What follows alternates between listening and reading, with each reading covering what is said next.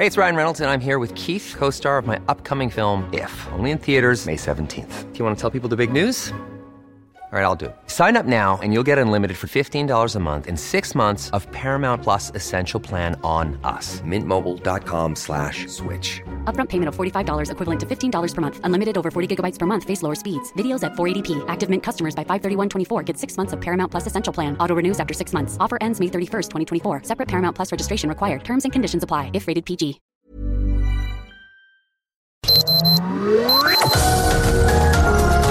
Heraldo Media Group presenta Sergio Sarmiento y Lupita Juárez. Información veraz y oportuna con un toque personal y humano. Por El Heraldo Radio, donde la H suena y ahora también se escucha.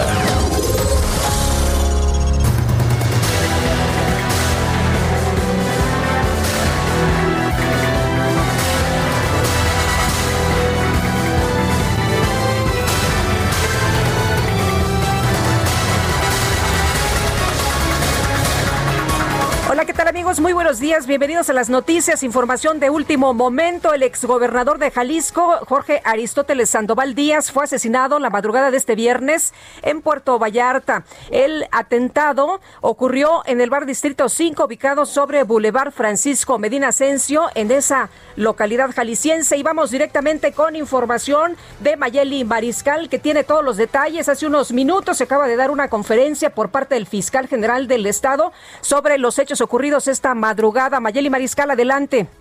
Hola, ¿qué tal, Lupita? Muy buenos días, buenos días al auditorio. Alrededor de la una y media de la mañana es cuando se realizó este ataque directo al exgobernador Jorge Aristóteles Sandoval. Él se encontraba en un bar justamente en el puerto, en Puerto Vallarta, en donde estaba departiendo con otras personas. Al momento de que él se levanta al baño es cuando recibe eh, el ataque por la espalda, así fue como lo confirmó el fiscal Gerardo Octavio Solís Gómez hace unos momentos, y eh, pues fue trasladado a un hospital privado en donde recibió atenciones, sin embargo pues las heridas no fueron compatibles con la vida y lamentablemente eh, la escena de, este crimen ya fue manipulada, así lo dijo también el fiscal, así es que pues están eh, pidiendo que si hay alguna persona que tenga información en donde pueda esclarecer justamente estos hechos, hasta estos momentos no hay ninguna persona detenida, solamente se encuentra el personal, los peritos, eh, pues recabando todos los indicios. Así es que, pues bueno, estaremos también muy al pendiente de las fuentes oficiales, lo que pueda avanzar en esta investigación. Mayeli, no hubo preguntas ni respuestas, fue una información muy, muy breve la que se dio a conocer por parte del fiscal general del Estado, pero lo que sí se dijo es que sucedió el atentado cuando se levanta el exgobernador al baño, ahí lo atacan con arma de fuego por la espalda. Había, eh, llamó mucho la atención que dijo el secretario de Seguridad que el exgobernador tenía 15 elementos asignados ah, como escolta y vehículos blindados. Eh, cuéntanos, eh, estas personas eh, estaban, ah, hay información de si estaban adentro con él, estaban afuera esperándolo, porque también hay unas, unos videos que están circulando. no sé si ya hay información sobre esto, si ya dieron a conocer algo las autoridades sobre esto y si pertenecen precisamente porque pareciera que hubo un enfrentamiento afuera del lugar en donde se registró el atentado. Así es, eh, uno de los escoltas también resultó eh, herido en este ataque al tratar eh, pues de repeler también la agresión. Sin embargo, en los videos que bien mencionas, Lupita, se aprecia pues además de la balacera, el momento del ataque, también, eh, pues algunos de los escoltas, como bien menciona, son 15 los que estaban asignados al, al exgobernador Jorge Aristóteles Sandoval, además de vehículos blindados, se encontraban eh, afuera del lugar también resguardando eh, pues la seguridad. Al interior sí se encontraban también algunos elementos que estaban eh, pues vigilando y acompañando al exgobernador. Sin embargo, pues al momento de que él se levanta justamente al baño es cuando recibe por la espalda este, este ataque. Hasta estos momentos, repito, no hay personas detenidas y eh, pues los indicios se encuentran todavía eh, levantándose ahí en el lugar Este lugar, vale la pena destacar, se encuentra a escasos dos kilómetros de la zona militar. Eh, recordar que, bueno, también está en una de las avenidas más importantes del municipio de Puerto Vallarta y eh, pues estaremos también muy al pendiente de la información que se genere en las próximas horas porque, eh, repito, la escena del crimen fue manipulada, así lo confirmó el fiscal y esperan que pueda haber alguna persona que pueda aportar información para esclarecer estos hechos. Pues muy preocupante esto que ha informado el fiscal de que la escena fue manipulada.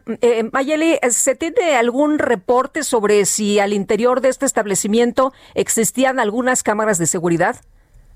Hasta estos momentos eh, no se dio a conocer, sin embargo, eh, pues se presume que sí puede existir.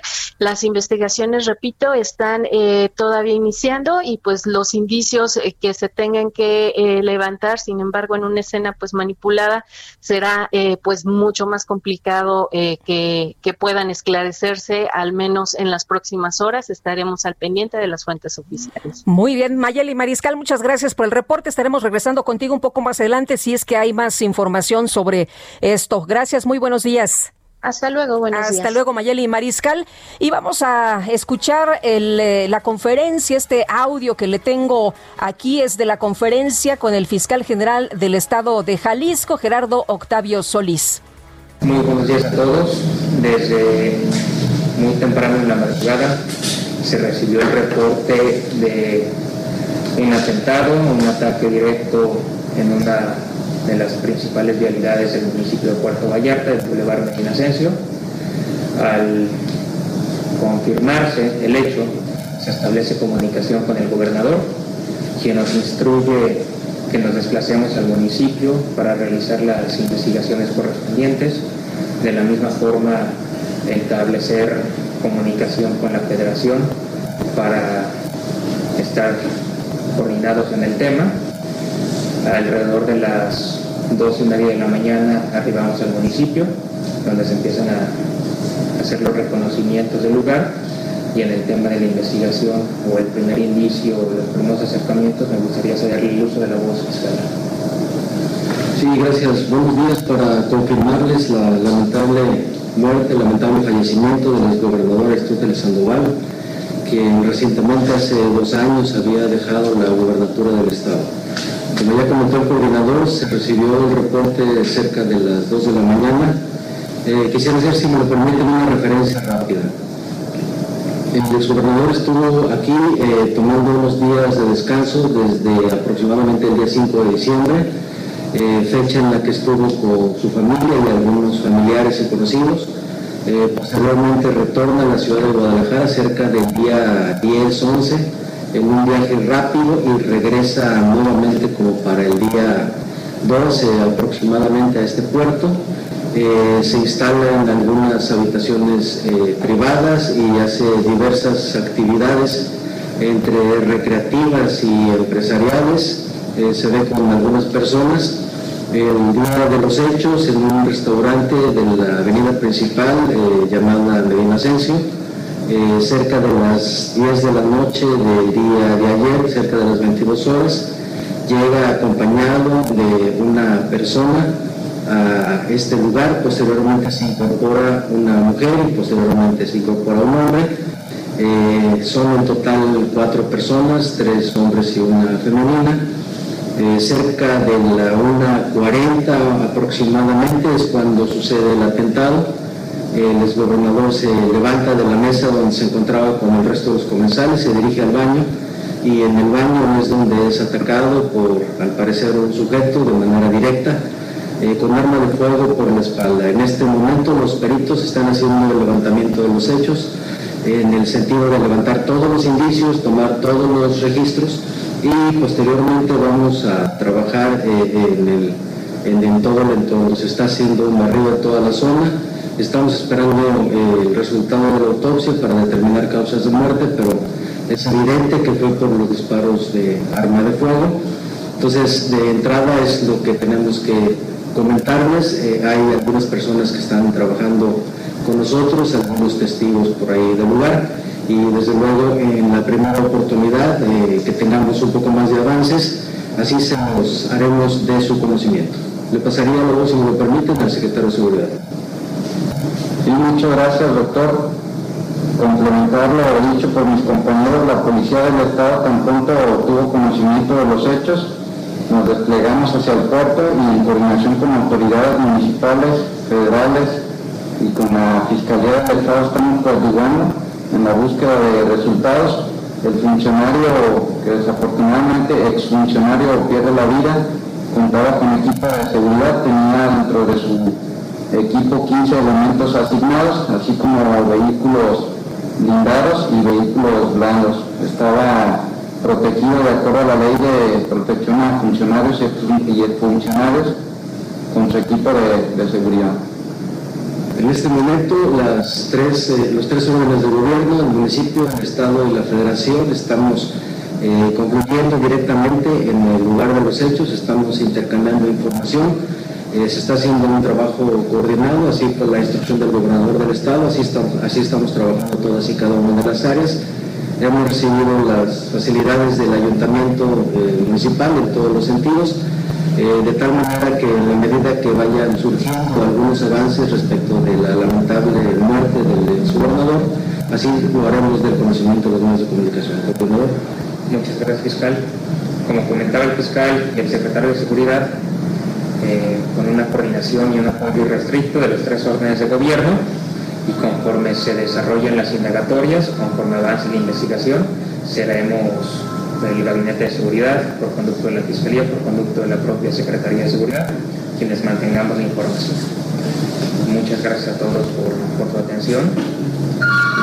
Bueno, pues ahí la información importante esta mañana surgida de la conferencia de prensa que han otorgado de manera conjunta la Secretaría de Seguridad de eh, Jalisco y también, también la Fiscalía de la entidad. En otras cosas, cualquier información, por supuesto, usted la conocerá aquí en el Heraldo Media Group. Estaremos muy atentos con todos los detalles. La información que surja de este caso le estaremos dando a conocer, por supuesto, con toda oportunidad. Aquí en la Ciudad de México, pues, ¿qué cree usted? Ocupamos otra vez el primer lugar de ocupación hospitalaria de camas generales y con ventilador por COVID-19 con un 80% y 19% respectivamente. Ricardo Cortés, el director de promoción de la salud, advirtió que esto marca que se está llegando al límite de la alerta de saturación de servicios. Informó que la ocupación nacional de camas generales es del 45%, cuya lista parte de la Ciudad de México la encabezan el Estado de México, Guanajuato, Hidalgo, Baja California, Nuevo León y Durango. ¿Qué tal ayer la jefa Fabiana que decía, por favor, no salgan de casa, ya no hay lugar en los hospitales. Estamos a punto, estamos a punto del colapso, parte de lo que se dio a conocer el día de ayer con respecto a cómo estamos, cómo están las cosas aquí en la Ciudad de México. Y por otra parte, el maestro, el maestro Armando Manzanero fue hospitalizado tras dar positivo al COVID-19, de acuerdo con la información de la Sociedad de Autores y Compositores de México.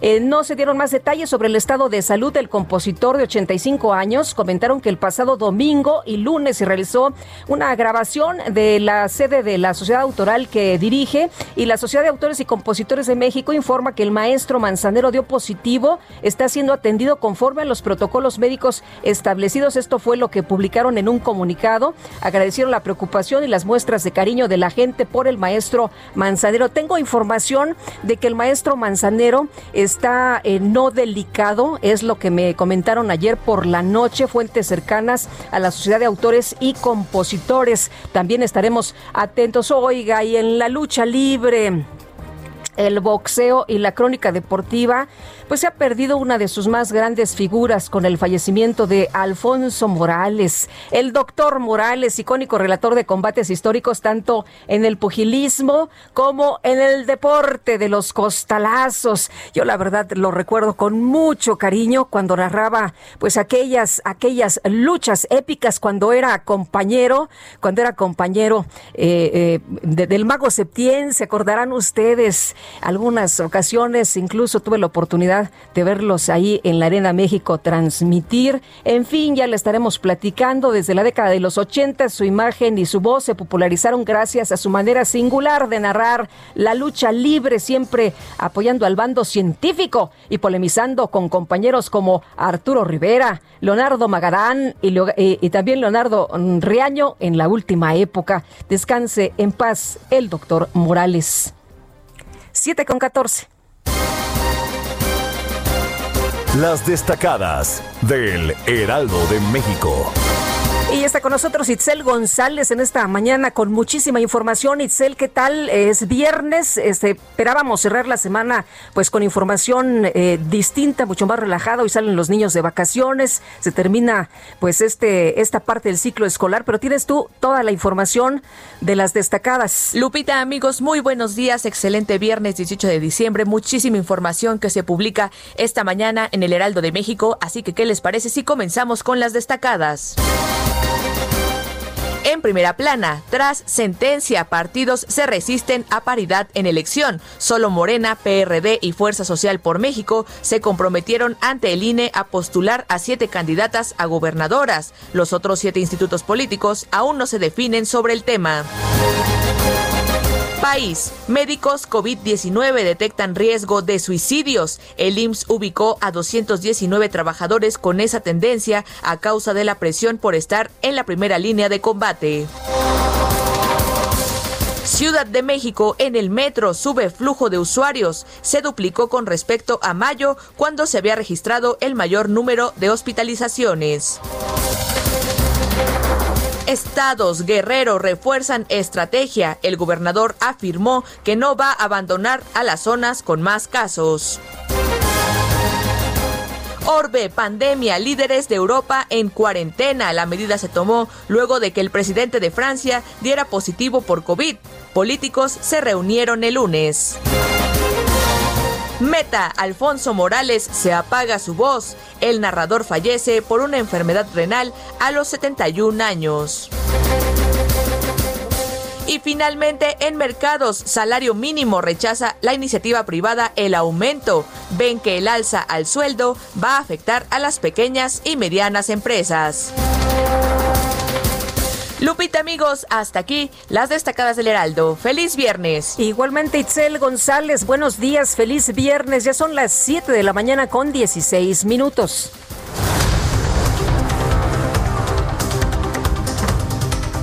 Y le presento este resumen de lo más importante.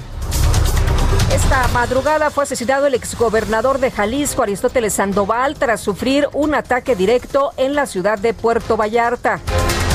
El actual gobernador Enrique Alfaro expresó su solidaridad hacia la familia de Sandoval y señaló que ya giró instrucciones para que el Gabinete de Seguridad Estatal se trasladara a Puerto Vallarta para que pues encabezara las investigaciones del caso. Déjeme decirle que el gobernador dio a conocer que se trataba de un ataque directo que había fallecido Sandoval. Esta información la dio a conocer a través de su cuenta a las 3 de la mañana con 24 minutos. El fiscal general de Jalisco, Gerardo Octavio Solís, informó que ya trabajan para reunir la evidencia del caso y explicó que el exmandatario estatal fue atacado con arma de fuego cuando se encontraba en un restaurante. Eh, cerca de la 1.40 aproximadamente es cuando sucede el atentado el exgobernador se levanta de la mesa donde se encontraba con el resto de los comensales, se dirige al baño y en el baño es donde es atacado por, al parecer, un sujeto de manera directa eh, con arma de fuego por la espalda. En este momento los peritos están haciendo el levantamiento de los hechos en el sentido de levantar todos los indicios, tomar todos los registros y posteriormente vamos a trabajar eh, en, el, en todo el entorno. El dirigente nacional del PRI, Alejandro Moreno, lamentó el fallecimiento de Aristóteles Sandoval y envió su pésame a familiares y amigos. En otros temas, el subsecretario de Prevención y Promoción de la Salud, Hugo López Gatel, confirmó que este viernes se va a llevar a cabo el primer simulacro general para el traslado, resguardo y distribución de la vacuna contra el coronavirus de la farmacéutica Pfizer. Se hizo un presimulacro eh, ayer por la tarde, terminando la capacitación, terminó más o menos a las tres y media de la tarde. Posteriormente, hoy hubo otro presimulacro y mañana, viernes 18 de diciembre, hay un simulacro general. El simulacro general eh, incluye el punto de llegada de las vacunas en el Aeropuerto Internacional de la Ciudad de México, su traslado a la unidad militar en Tlalpan, en donde se hará el resto de la demostración, y ya la puesta en marcha del operativo. No se usará vacuna, esto es muy importante visualizarlo, la vacuna todavía no llega a México, no se va a usar en el simulacro, se va a hacer simplemente una demostración del procedimiento. El presidente Andrés Manuel López Obrador ha enviado el pésame a familiares y amigos del exgobernador de Jalisco, Aristóteles Sandoval. En el país. Antes quiero lamentar mucho el asesinato del exgobernador del estado de Jalisco, Aristóteles Sandoval. Envío mi pésame a sus familiares, amigos, y es eh, un asunto que se va a investigar para que se conozca la causa, el móvil y se castigue a los responsables. Aclaro que corresponde a las autoridades de Jalisco llevar a cabo la averiguación, pero en todo momento estaríamos nosotros dispuestos a ayudar. Se está haciendo desde que se conocieron estos lamentables hechos. Ayudar con elementos de la Guardia Nacional, de la Secretaría de Marina, de la Secretaría de la Defensa, para eh, colaborar con el gobierno del estado de Jalisco. Bueno, y el gobernador de Aguascalientes, Martín Orozco, también en su cuenta de Twitter lamentó el fallecimiento del exgobernador. Escribió, lamento profundamente el fallecimiento del exgobernador de Jalisco, Aristóteles Sandoval, mi solidaridad para su familia. Adet Ortiz Austin, responsable del ensayo clínico de la vacuna de Cancino Biologics en México, señaló que los 7.000 voluntarios que participan en el estudio no han presentado reacciones adversas.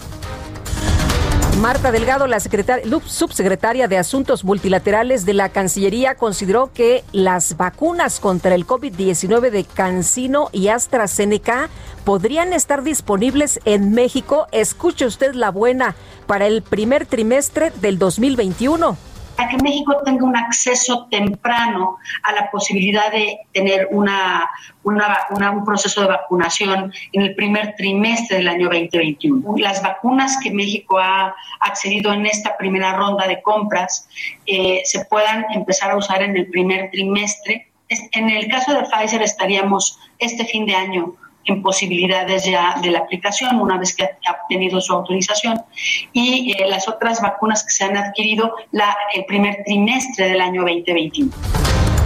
La Secretaría de Salud Federal informó que en México ya hay 116.487 muertos por COVID-19, así como 1.289.298 casos confirmados. La jefa de la División de Programas de Enfermería en el IMSS, Fabiana Maribel Cepeda Arias, mejor conocida como jefa Fabiana, advirtió que el personal de salud que atiende casos de COVID se encuentra al borde del colapso, esto por el incremento en los contagios. Ricardo Cortés Alcalá, director general de promoción de la salud, informó que la Ciudad de México es la entidad con mayor ocupación hospitalaria por COVID-19 en el país. La Ciudad de México ocupa en este momento el primer lugar en ocupación hospitalaria de camas eh, eh, generales de hospitalización para infección respiratoria aguda grave de personas que no requieren de un respirador mecánico con un 80% de ocupación. El gobernador de Veracruz, Cuitláhuac García, señaló que ante el aumento de la ocupación hospitalaria en las ciudades de Veracruz y Poza Rica, riesgo de que la entidad pase de semáforo verde a amarillo. Un panel de asesores recomendó a las autoridades reguladoras de los Estados Unidos aprobar el uso de emergencia de la vacuna contra el COVID del laboratorio Moderna. Y durante su gira de trabajo por el estado de Sonora, el presidente López Obrador inauguró la Plaza Memorial de la Mora en honor de las víctimas del ataque a integrantes de la comunidad Levarón ocurrido el 4 de noviembre del 2019 mi agradecimiento a los familiares de las señoras, de los niños que perdieron la vida, porque a pesar de su dolor han actuado con mucho respeto a las autoridades de México y nos han dado su confianza. Y nosotros no vamos a defraudarles, siempre vamos a decirles la verdad, nunca una mentira nunca vamos a engañarles y siempre van a contar con nuestro apoyo, con nuestra solidaridad. La Fiscalía General de la República detuvo al exalcalde de Chinipas, allá en Chihuahua, Hugo Ahmed Schultz, por su probable participación en el asesinato de la periodista Miroslava Bridge. Son las 7 de la mañana con 24 minutos.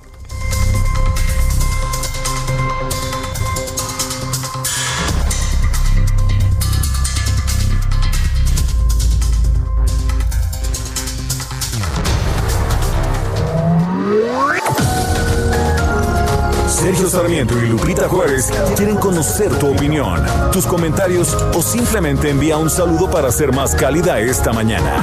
Envía tus mensajes al WhatsApp 5520 109647.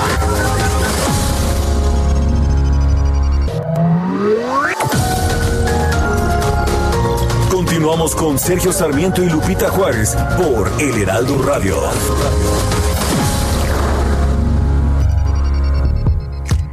useless. On both my knees for you. Don't say thank you. Oh, please, I do what I want when I'm wanting to. My soul, so cynical. So you're a tough guy, like you're really rough guy. Just can't get enough guy, just always so puff guy. I'm that bad type, make your mama sad type, make your girlfriend mad type, might seduce your dad type. I'm the bad guy. Duh. Bueno, Billie Eilish, esta chavita que empezó a los 12 años y que se ha convertido en una sensación, en el ídolo de muchos y muchas. Billie Eilish, que este 2020 arrasó en los Grammy por álbum ganador, disco, canción y mejor artista nuevo. Billie Eilish barrió este 2020 con las cuatro categorías principales en los premios Grammy número 62, la segunda vez que un artista lo ha logrado.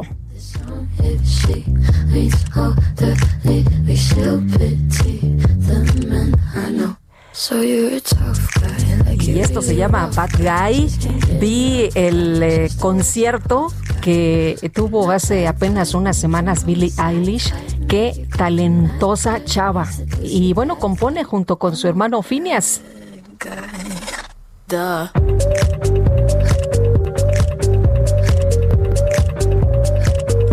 Tenemos mensajes de nuestros amigos esta mañana. Frank Sal dice buenos días al dueto chipocludo de la radio. Son los favoritos, son los mejores. Muchísimas gracias, don Frank. Oscar Ruiz dice la semana termina y hay que hacerlo de la mejor manera escuchando a Lupita y Sergio. Excelente fin de semana y magnífico sea su día. Muchos saludos.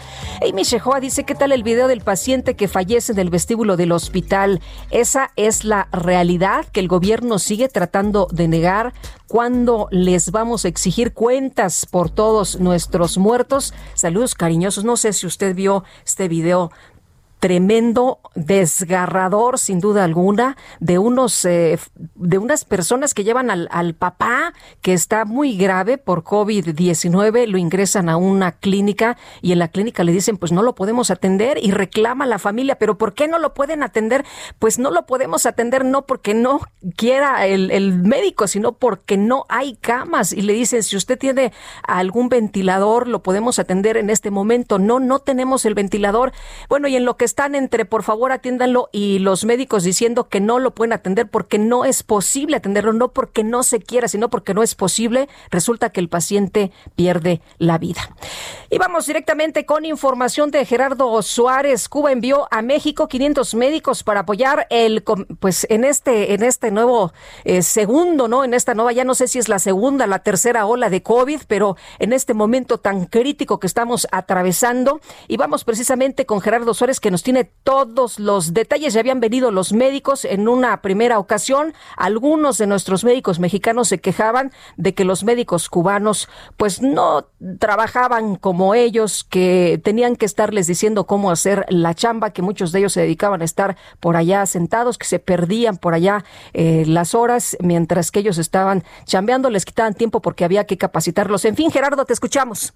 Muy buenos días, Lupita. Un grupo de 500 trabajadores de la salud de Cuba llegó a nuestro país con el objetivo de apoyar en la emergencia por COVID-19 que se vive en la Ciudad de México. El Ministerio de Salud Pública de Cuba informó que la brigada salió ayer de la isla para llegar a la capital mexicana.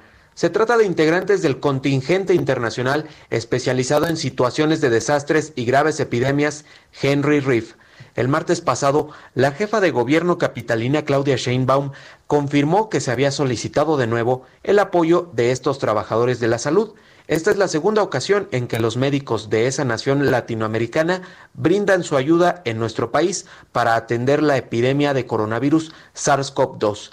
En esa primera ocasión llegaron 800 médicos, de los cuales 585 trabajaron en la Ciudad de México entre mayo y agosto pasados a través de un convenio por un monto de 135 millones de pesos que firmaron el gobierno de la Ciudad de México y el Instituto de Salud para el Bienestar, el INSABI. Este es mi reporte. Muchas gracias, Gerardo. Muy buenos días. Y Gerardo Octavio Solís, gracias por tomar la llamada, fiscal general del Estado de Jalisco. ¿Cómo está? Buenos días.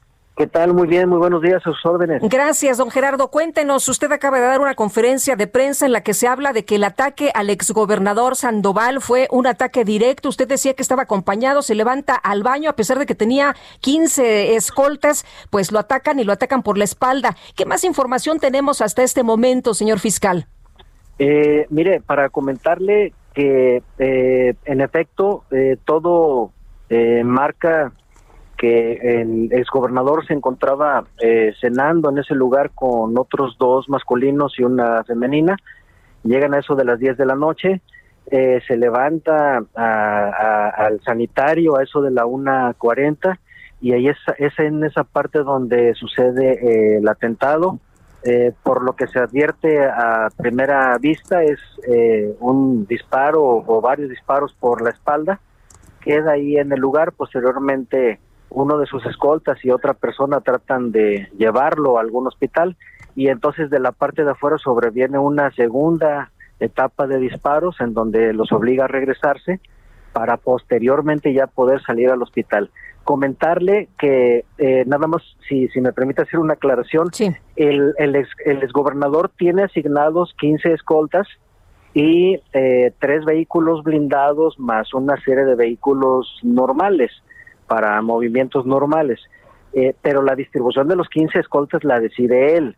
Eso ya escapa a la decisión del Estado. Él los maneja de acuerdo a sus necesidades, con él, con su familia, dependiendo de las circunstancias propias. En ese momento él contaba, él había decidido que lo acompañaran dos escoltas e incluso por comentarios de uno de los compañeros, que ya tuvimos la primera entrevista con ellos, eh, decía él que al exgobernador no le gustaba que estuvieran muy cerca de él, que no le gustaba incluso que estuvieran dentro del restaurante donde él acostumbraba a estar con familiares o amigos, que él prefería que los escoltas estuvieran en la parte de afuera. Esa es la razón de que había dos escoltas en la parte de afuera y al interior del restaurante no había nadie con él. Eh, señor fiscal, ¿está herido, hablando de los escoltas, está herido uno de ellos? Sí, en efecto, uno de los escoltas eh, fue abatido en la parte exterior del restaurante, se encuentra grave, está en este momento en una intervención quirúrgica, eh, trae varios impactos en algunas partes donde hacen peligrar su vida. Desde luego este, este escolta no ha, podido declarar, ya platicamos con otro de ellos, y bueno, pues este eh, eh, eh, esperaremos que sane y que pueda darnos alguna versión de lo que sucedió afuera, dado que él estaba en, en la parte, digamos, del estacionamiento, que fue la segunda serie de disparos que se escucharon y de los que ya se está dando cuenta en algunas redes sociales. Están circulando precisamente estas imágenes de un tiroteo afuera del lugar en donde se encontraba el exgobernador. Eh, ¿Sí corresponden entonces a este a este ataque? Sí, definitivamente. Eh, le comento, la secuencia fue primero en el interior, es donde eh, lamentablemente el gobernador es, es, es agredido y posteriormente cuando pretenden llevarlo a un hospital es cuando se da la segunda serie de disparos eh, directos hacia su personal de escolta y él. Eh, no hay civiles eh, heridos que hayan perdido la vida o que estén en que tengamos conocimiento que estén en hospitales o algo. El ataque, pues hasta ahorita, por la información que tenemos, es no hay más heridos, fue directo en contra de él. ¿Hay cámaras de seguridad en el lugar? ¿Ya tienen ustedes estos videos? Eh, mire, comentábamos hace un momento que por la información que se tiene del personal que se encuentra haciendo levantamiento de todos los indicios en el lugar de los hechos, eh, de manera por demás eh, lamentable, el, personal del restaurante manipularon totalmente la escena del crimen, levantaron todos los indicios, incluso asearon el lugar, levantaron las manchas semáticas, al grado incluso de que se llevaron las cámaras de video del interior del restaurante. Entonces, esto es seguramente con la finalidad de entorpecer el trabajo de la fiscalía. Eh, desde luego nos va nos va a complicar un poco las cosas, pero bueno, vamos a trabajar en la periferia, en partes externas y desde luego vamos a citar a, todo el personal que haya trabajado en ese restaurante de por qué el motivo de su actuar y definitivamente eh, apelamos al apoyo de la ciudadanía. Si alguien tomó algún video o tomó alguna captura, alguna fotografía, pues que nos los hicieran llegar, aunque sea por, por la vía anónima, para hacernos de datos eh, respecto de lo que sucedió el día de ayer en la madrugada. El escolta que ya declaró que estaba en el estacionamiento, ¿vio algo irregular? ¿Vio grupos de, de camionetas llegando con armas? ¿Vio algo eh, pues que, que, le llamara la atención? Eh, están en este momento platicando con el personal, este, tanto de ahí de la zona como con el personal que le acompañaba, estamos tratando de localizar algunos de sus acompañantes y desde luego en la medida en la que vayan dando algunos avances y que se permita eh, que la investigación no lo permita, los haríamos del conocimiento público. Sí, sí le comento que bueno, eh, uno de los escoltas está muy mal herido y el otro está está este colaborando con nosotros. En este momento está el personal de investigación trabajando con él y recorriendo la zona para ver este para ver este qué indicios y qué otras cosas podemos encontrar. Eh, fiscal, eh, líneas de investigación, ¿cuáles son? ¿Podría haber alguna línea de investigación en torno a lo que se ha mencionado de que pudo haber tenido relación con el asesinato del empresario guanajuatense Felipe Tomé? Eh, no tenemos en este momento una vinculación. Lo que sí le puedo decir es no no me dio la intención de ningún robo o algo por el estilo. la agresión fue directa eh, ahorita sería muy aventurado tratar de establecer una vinculación con algunos otros asuntos. Desde luego, nosotros siempre estamos eh, eh, abiertos en las líneas de investigación para que pueda esto confluir con alguna otra investigación anterior. Entonces, pues en este momento lo único que le puedo decir es el robo se descarta, fue una agresión directa. Están eh, eh, colaborando, me decía usted, las personas que estuvieron en el lugar, ¿hay alguna sanción por eh, alterar la, la escena? Bueno, eso vamos a resolverlo una vez que sean citados a declarar dentro de la carpeta y desde luego si les resulta alguna responsabilidad, así la haremos valer. ¿Hay alguna persona detenida? No en este momento. Se tienen las placas, los datos de los automóviles eh, que se han visto en los videos, estos que han estado circulando del tiroteo afuera del lugar donde fue asesinado el exgobernador. No, en este momento este, estamos haciendo eh, la extracción de todos los videos.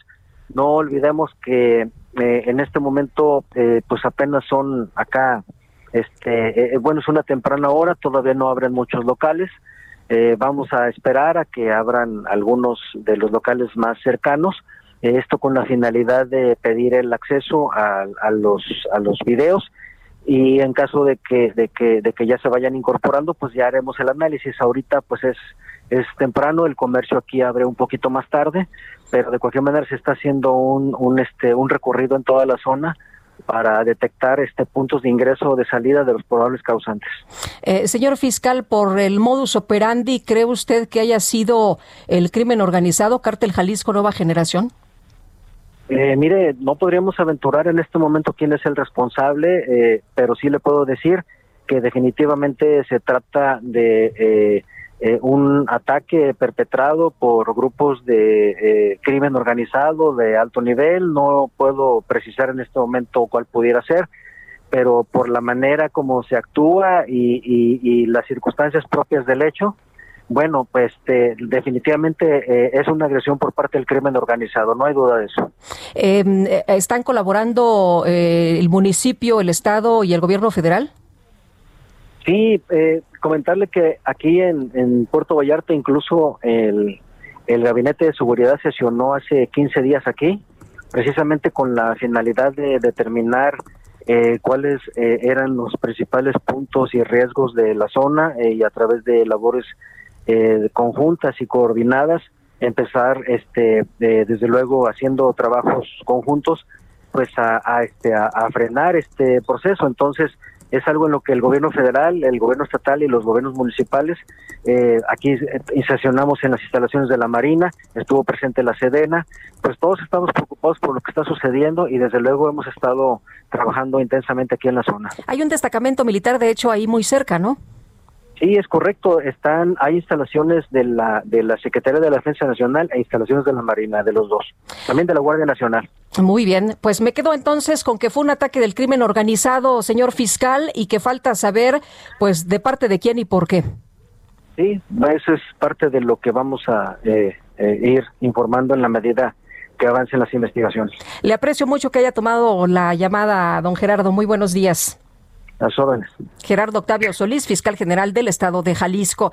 Y ya son las 7 de la mañana con 45 minutos. El Instituto Mexicano de Contadores Públicos considera que el aumento del salario mínimo afectará la recuperación económica, la creación de empleos y elevará la informalidad. Diamantina Perales es eh, presidenta del Instituto Mexicano de Contadores Públicos. ¿Qué tal? Gracias por tomarnos la llamada. Muy buenos días. Buenos días, estimada Lupita. Pues aquí estamos con todo gusto. Muchísimas gracias. Eh, ¿Qué es lo que eh, eh, ustedes están detectando, Diamantina? ¿Qué es lo que ustedes ven que están señalando que pues no nos va a ir bien con este aumento de 15% al mínimo? Sí, bueno, Lupita, lo que pasa es que obviamente este 15% del salario mínimo de incremento, lo que buscan es que sí pueda aumentar el consumo interno al haber obviamente una mayor capacidad eh, de poder adquisitivo. Sin embargo, este año, eh, por efectos de la pandemia, se perdieron un millón de empleos.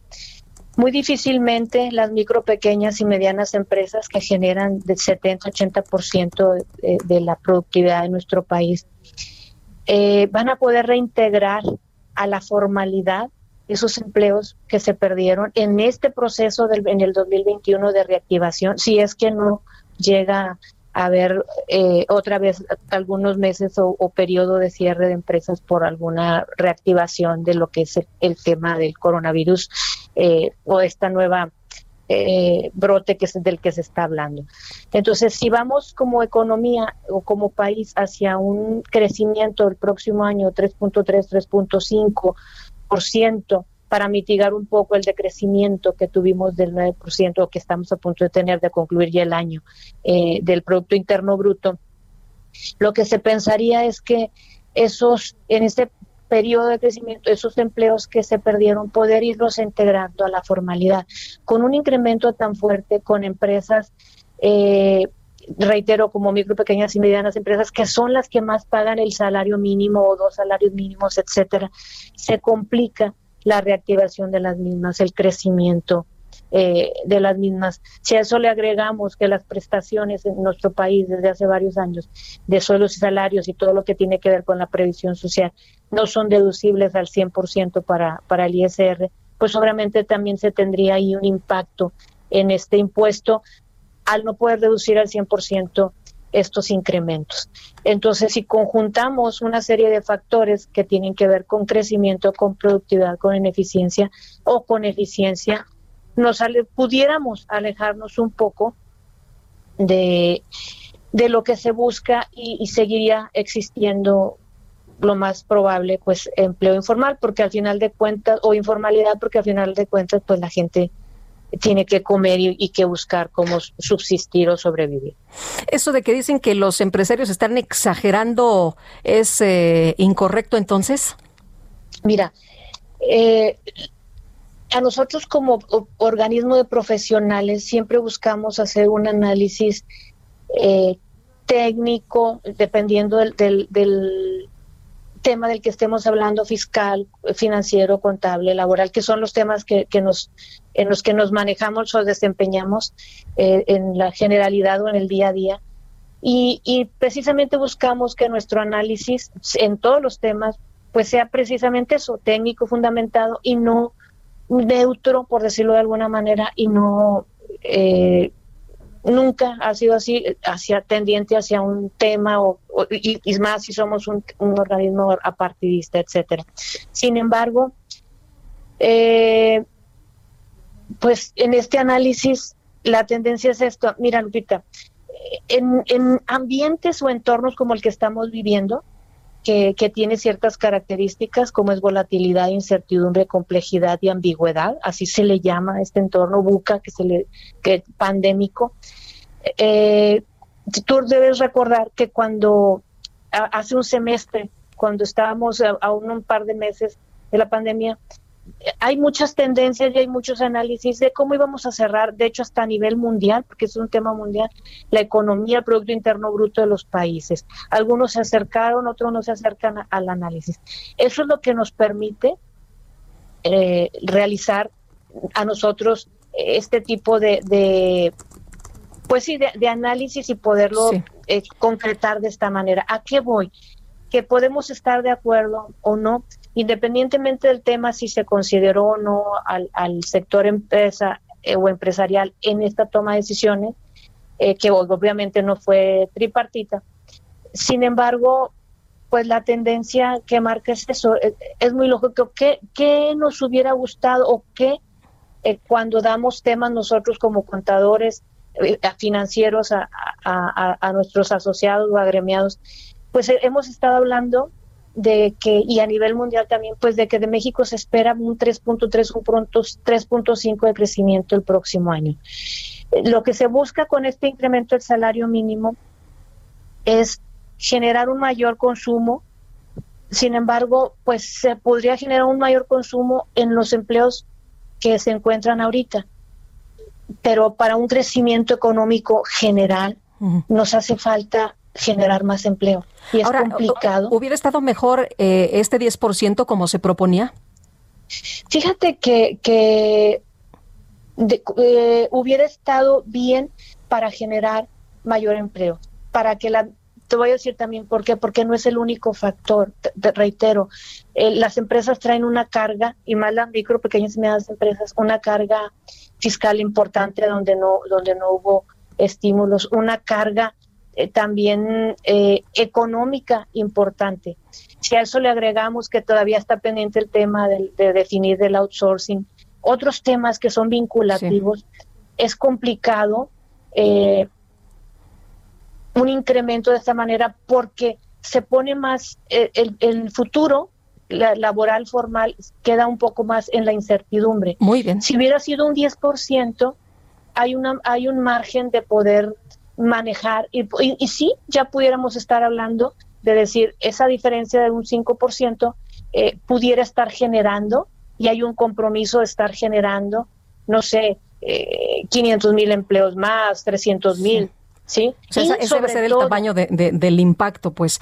Pues, Diamantina, nos, eh, si, si nos permites, estaremos platicando más adelante sobre estos temas, sobre cómo eh, se ve este impacto, sobre cómo pega. Muchas gracias. Que estés muy bien, Lupita. Igualmente, un abrazo, buenos días. Diamantina Perales, presidenta del Instituto Mexicano de Contadores Públicos. Así es, ¿qué tal? Muy buenos días, qué gusto saludarlos, amigos de Sergio y Lupita. Pues vamos a platicar justo en este momento de algo que tiene que ver con el placer, con la potencia. Y para todos los caballeros que nos están sintonizando, por favor, pongan mucha atención porque Pau Sasso ya está aquí lista. Adelante, Pau. Así es, Moni. Hoy les venimos a platicar de la potencia y el placer, que pues han revolucionado los hábitos y las relaciones amorosas en estos últimos años en un 28%. Pero les tengo una increíble noticia, mi Moni, que tú ya sabes que fue lanzado en el mercado mundial el suplemento alimenticio más vendido en el mundo, que tiene el mismo resultado, pero con mucho mayor tiempo en duración y en potencia y en placer. Es una locura. Además de que tiene la extrema ventaja, Moni, de que pues, no van a tener efectos colaterales los hombres. Olvídense de esos antiguos medicamentos donde tenían dolor de cabeza, hipertensión, incluso infartos. Hoy el negro money es el nuevo azul y ya se sabe.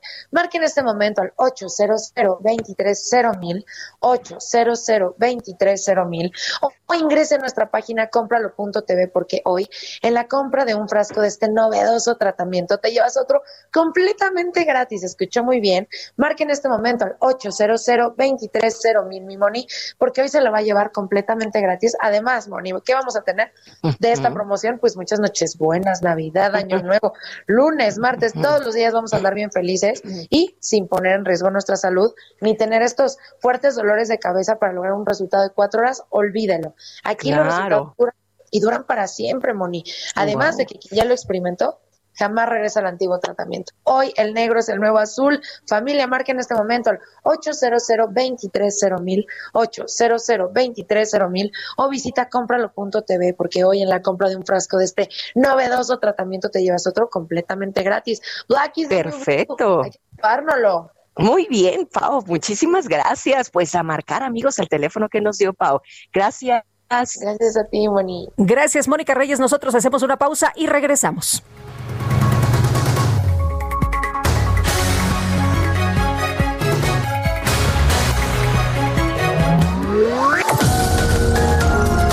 Sergio Sarmiento y Lupita Juárez quieren conocer tu opinión, tus comentarios o simplemente envía un saludo para ser más cálida esta mañana. Envía tus mensajes al WhatsApp 5520 109647.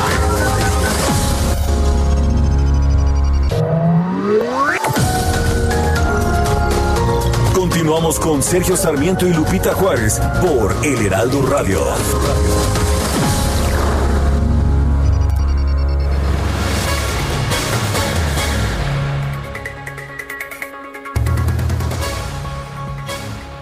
El tequila ya tiene copa oficial. Es una creación que tardó casi un par de años en desarrollarse con el objetivo de la exploración de los múltiples sabores y los aromas que caracterizan el tequila. Aunque el famoso caballito ya existe y este ha sido y seguirá siendo el vehículo oficial para beber tequila, se puso en marcha todo un despliegue tecnológico y humano para fabricar una copa especial para nuestra bebida nacional que va más allá de un punto de vista tradicional y cotidiano. Posee un tallo largo, una forma sencilla y elegante y una boquilla más cerrada que las copas tradicionales, lo cual permite almacenar por más tiempo las características organolépticas del tequila.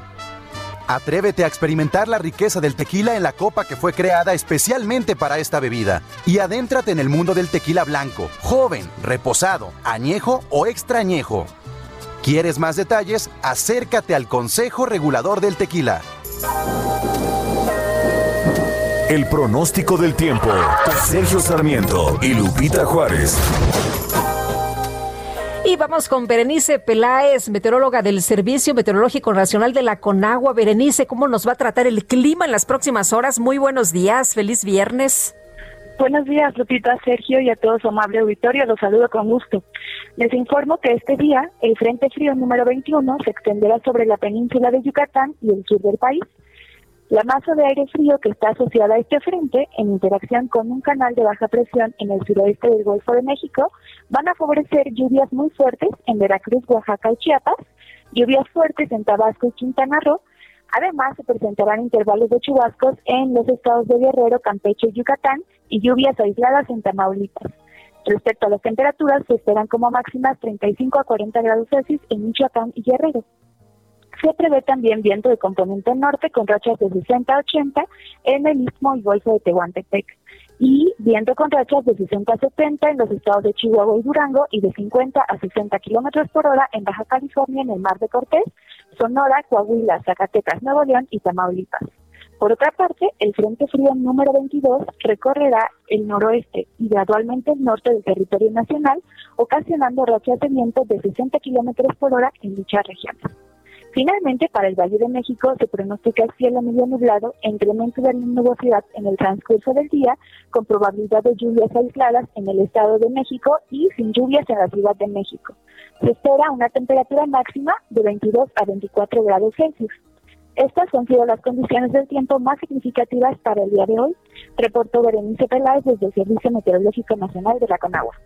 Muchas gracias, Berenice. Muy buenos días. Buenos días, hasta luego. Hasta luego.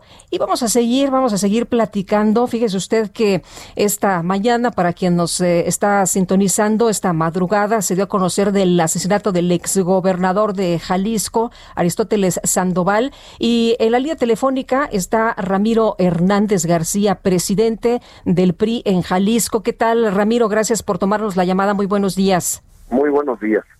Eh, Gracias. No, al contrario, Ramiro, pues eh, Aristóteles Sandoval eh, estaba eh, trabajando en estos momentos, tengo entendido, como secretario de Innovación y Participación Digital del PRI. Sí, fue el último cargo que ocupó y la verdad, Lupita, pues nos sentimos muy, muy indignados, muy consternados. Este suceso pues, nos llena de luto a todos los, los priistas de Jalisco y sin duda del país por, por, tratarse de quien de quien fue.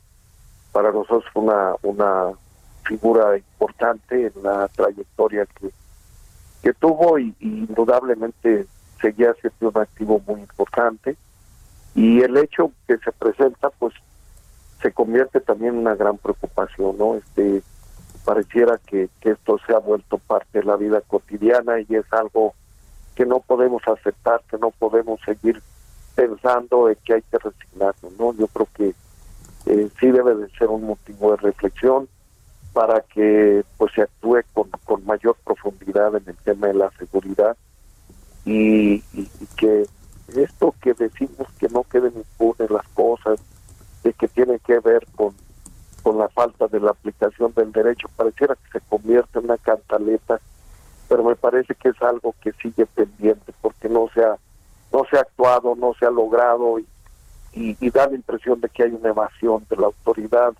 Eh, los federales dicen que son los locales, los locales que los federales, y, y ya ahí se la pasan echándose la bolita de un lado a otro y las cosas van de mal en peor. Entonces, esto no solamente nos indigna por el hecho que está pasando, sino también por convertirse en parte de la vida diaria que mucha gente sufre y padece de manera cotidiana.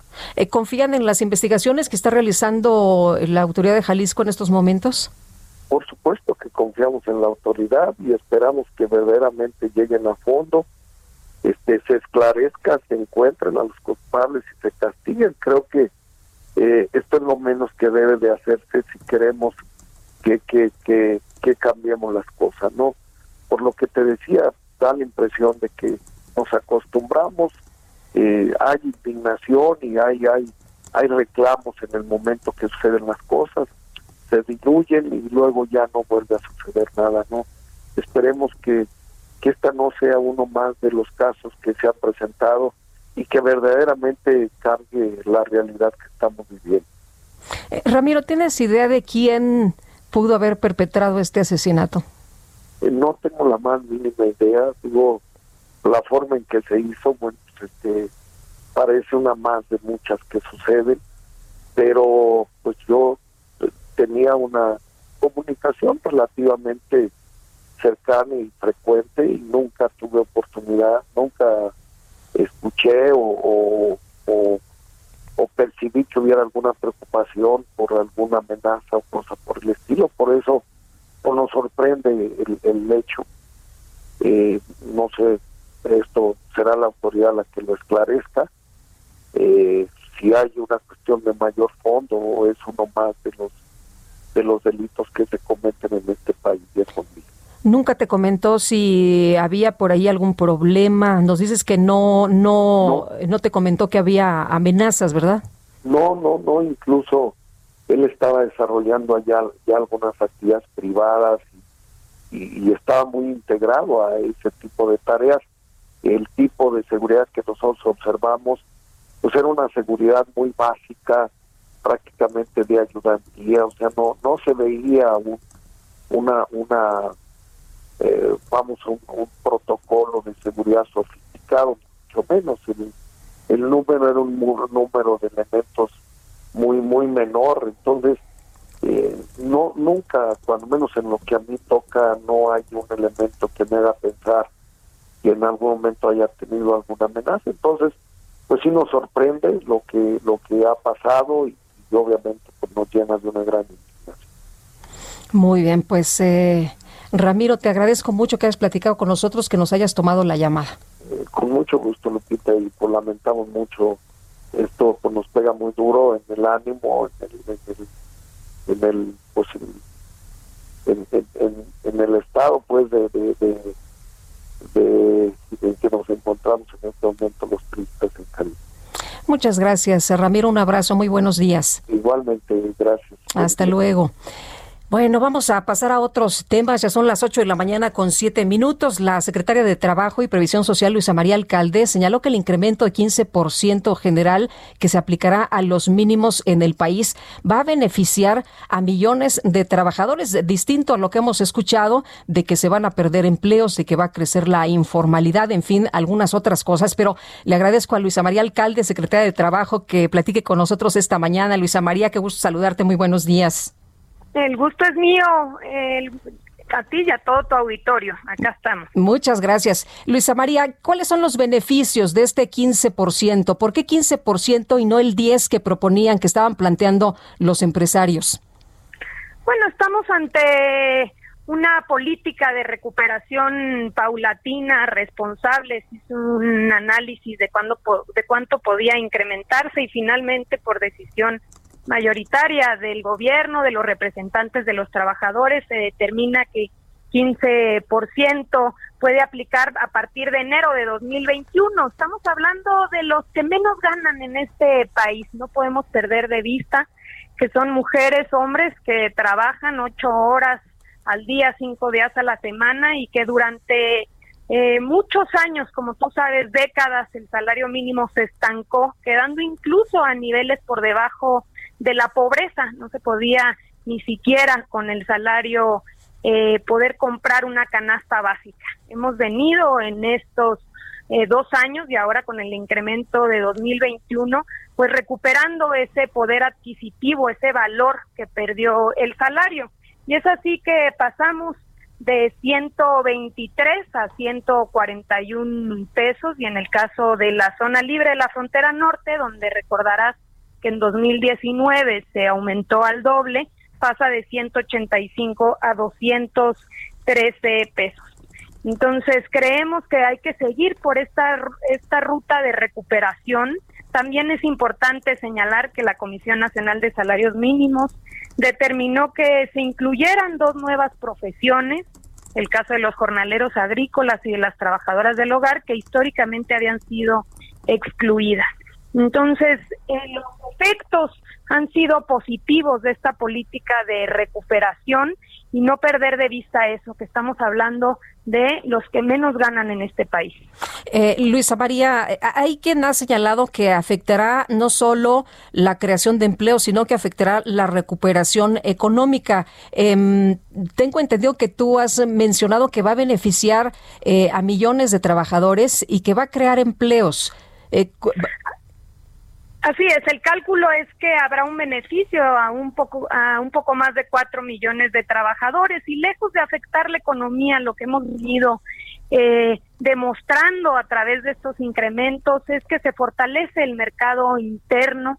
Eh, incluso tú sabes que históricamente los argumentos pues han sido vinculados a que eh, aumentará la inflación, eh, habrá afectaciones y lo que hemos podido eh, en realidad ver es que em, la respuesta es positiva. Si nos vamos, por ejemplo, al caso de la zona libre de la frontera norte, que como comentábamos se, se duplicó desde 2019, incluso en esta zona podemos ver los registros de que el porcentaje de inflación es menor que el resto del país y que ha sido más resistente ahora frente a la pandemia y a la crisis económica el mercado laboral. Entonces es la ruta correcta, hay que ir caminando hacia garantizar en una primera meta pues que eh, por lo menos la trabajadora o el trabajador pueda tener un mínimo de bienestar familiar, que pueda acceder a una canasta básica, el que trabaja y también sus dependientes económicos.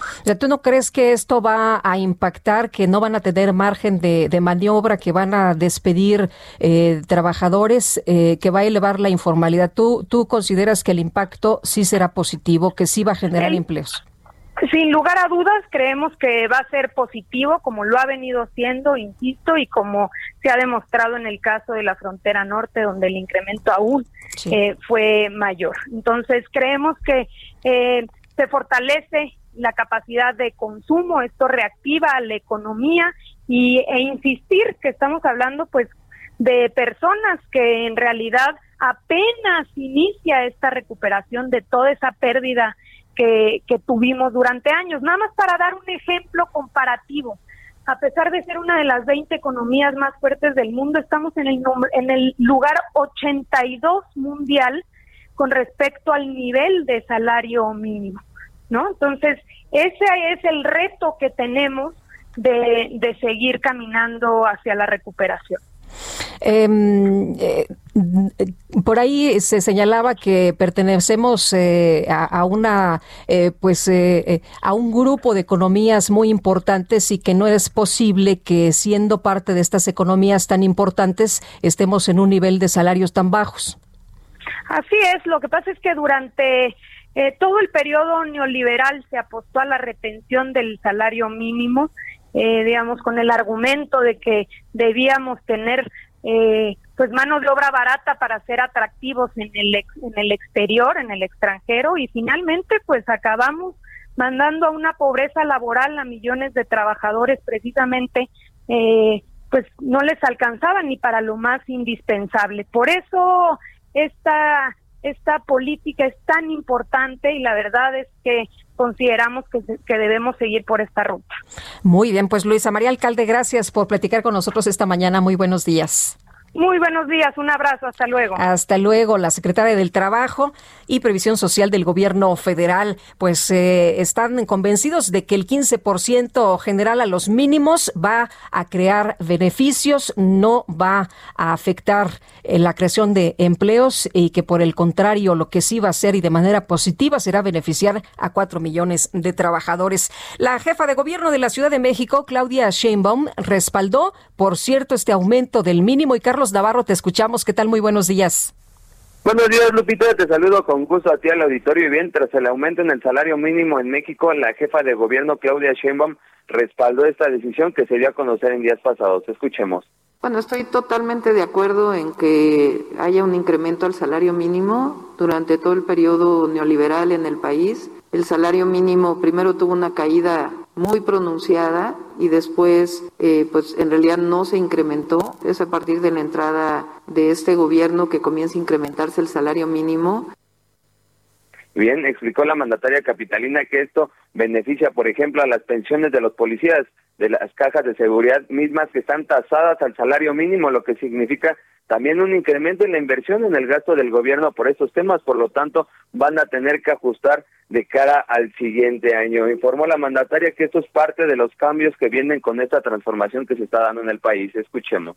Pues, pues estos son de los grandes cambios que vienen con la transformación. Tiene que haber un ajuste de todos pero apoyar al que menos tiene, porque sobre todo en estos momentos pues es indispensable que todo el mundo tenga un salario digno.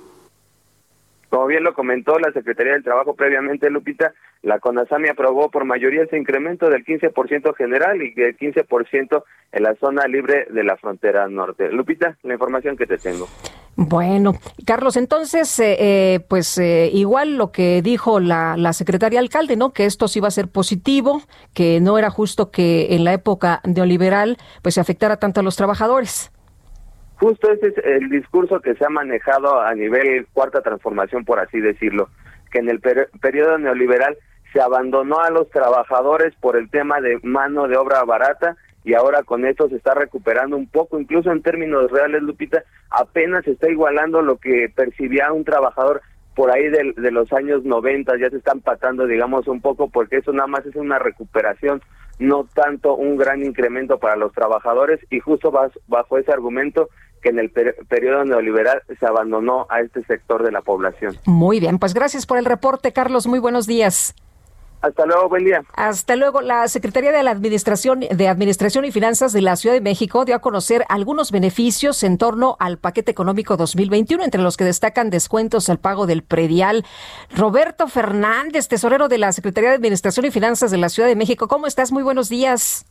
Muy buenos días, Lupita. Buenos días a la auditorio. Oye, cuéntanos, ¿cuáles son los beneficios? Pues mira, eh, tenemos un paquete económico que, como bien dices, recién fue aprobado por el Congreso. Eh, el gobierno de la ciudad pues está, eh, por supuesto, poniéndose al lado de la población para tratar de eh, cooperar, de ayudar con el tema económico y bueno, por supuesto, uno de los asuntos importantes es el pago de, los impuestos y las contribuciones. A la gente les preocupa mucho. Para el año entrante, en términos de predial, vamos a tener un apoyo extraordinario eh, más grande que lo que hemos tenido en otros años y que tiene que ver con el pago anticipado anual del predial. Eh, como bien sabes, cada año normalmente si se hace el pago en el primer bimestre, ya sea en enero o en febrero, se tiene un porcentaje diferenciado de reducción, eh, de descuento para las personas. El año pasado fue de 8 y de 5. Este año estamos creciendo ese porcentaje de descuento a 10% si se paga en enero y a 6% si se paga en febrero. Eso eh, independientemente de, por ejemplo, las facilidades que normalmente damos para personas que tengan una tarjeta de crédito y que puedan pagar a meses sin intereses, y para todas las personas eh, de grupos vulnerables como son adultos mayores. Oye, qué bueno que mencionas esto, porque fíjate que hemos tenido llamadas en los últimos días de personas adultos mayores que dicen, oigan, ¿cuáles van a ser los beneficios? Porque estamos muy preocupados. Sí, eh, digo, y es, y es entendible que estén preocupados. El beneficio va a consistir en aquellas personas eh, que normalmente han recibido un beneficio, pero por ser un, un grupo vulnerable, adulto mayor, pensionado, jubilado, madre soltera, personas con discapacidad eh, permanente, eh, van a recibir, dependiendo del valor eh, catastral de su inmueble, es decir, si el, el valor catastral de su inmueble está abajo de dos millones dos mil pesos, números cerrados, recibirán una cuota fija para pagar de predial de 52 pesos al bimestre. Eso ya lo van a ver eh, impactado. Está, está muy cómodo, ¿no? En sus boletas. Sí, claro, es, es un gran apoyo que da la ciudad ya vienen las boletas, las personas que han estado eh, recibiendo este apoyo anteriormente ya no tienen que hacer nada, inclusive en octubre ha sacado la jefa de gobierno, la doctora Claudia Sheinbaum, un acuerdo en el cual se daban facilidades eh, debido a la pandemia para eh, poder registrar y validar a estas personas. Entonces, lo que va a pasar es las que venían ya recibiendo ese apoyo, lo van a ver reflejado en su boleta eh, que les estará llegando los próximos días a sus casas. Aquellas personas que tengan un inmueble con un valor superior a esos dos millones mil, de todos modos van a tener un 30% de descuento. sí, porque porque hay personas a lo mejor que viven en una casa mm, pues muy grande en un lugar muy bueno, pero que ya no reciben el sueldo que recibían, ¿no? Que ya están mayores y que ya no tienen los mismos recursos. Así es, justamente por eso es que este este descuento se otorga también a aquellas personas que tengan inmuebles de valores mayores. Ahora, también es importante decir, ese descuento, ya sea de la cuota fija para, eh, para tercera edad y grupos vulnerables, o el, el de la cuota fijo, el descuento del 30%, también se suman a la posibilidad de tener este 10% si se paga el predial anual durante el mes de enero. De tal manera que, bueno, pues son, son algunos beneficios importantes que el gobierno de la ciudad está otorgando para el año entonces. Oye, y para quien pague entonces en enero el 10% de descuento, ¿por qué no el 15%? No, bueno, este, nos gustaría, por supuesto, dar eh, mayor beneficio, pero también las finanzas públicas en estos momentos, pues es un tema delicado. Por eso es que estamos haciendo de verdad un esfuerzo eh, mayúsculo para subir del 8 al 10%. Es una tasa que, por supuesto, yo creo que a todas las gentes les puede parecer muy, muy interesante y, insisto, también se, se suma a otros eh, descuentos como los anteriores dichos o para aquellas personas que tengan una tarjeta eh, de, crédito pues también la posibilidad de pagar a meses sin interés. Oye, ¿qué otros qué otros descuentos? Eh, ¿En qué otros en qué otras cosas nos van a dar descuento? Bueno, lo de siempre, también para adultos mayores, personas jubiladas, también tenemos descuentos en las tarifas de agua, que también eh, todos los años estamos aplicando. En algunos, para el sector empresarial, aplica también este este porcentaje del 10% si se paga de manera anualizada en enero, del 6 en febrero, pero eh, también hay algunas consideraciones especiales en el código, como por ejemplo aquellos que invierten en tecnologías limpias para el manejo del agua, en tecnologías eh, limpias para energía, el manejo de residuos, etcétera, con porcentajes diferenciados y eso normalmente va dirigido a las Oye, si pongo un jardincito en mi azotea, ¿me hacen un descuento? Hay un 10% de descuento para las azoteas verdes, por supuesto. ¿Adicional al 10? Que ya habíamos mencionado. Sí, claro, adicional. Sí, sí, sí. O sea, ¿tendríamos un 20% de descuento? Así es. Muy bien. Pero bueno, el, jardín tiene que tener ciertas características. Nosotros le llamamos azotea verde, eh, porque bueno, sí tiene que tener algunas características especiales que están escritas en el código, pero una vez que se cumplen esas características, es muy fácil obtener eh, ese descuento adicional. Eh, Roberto, antes de irnos, ya nos quedan un minutito escaso. ¿Qué tan pagadores hemos resultado? En este año, a pesar de un tema complejo en materia económica, por ejemplo, el impuesto predial, eh, está prácticamente cumpliendo la meta que se hizo, esa meta para 2020, obviamente sin la consideración de, una contingencia sanitaria como pasó posteriormente.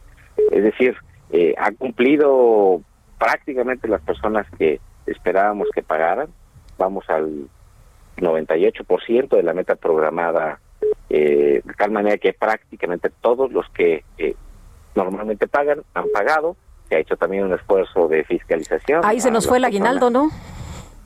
Pues no, realmente lo pagaron mucho antes, ¿eh? Hay gente que, lo pagó a principio de año, eh, hay gente que lo viene pagando bimestre con bimestre, pero somos cumplidos en términos generales pues, en la Ciudad de México. Roberto, muchas gracias como siempre.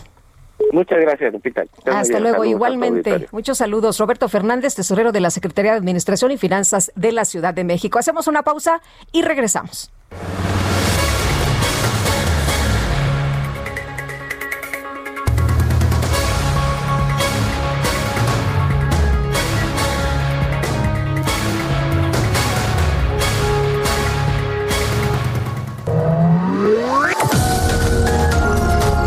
Sarmiento y Lupita Juárez quieren conocer tu opinión, tus comentarios o simplemente envía un saludo para ser más cálida esta mañana.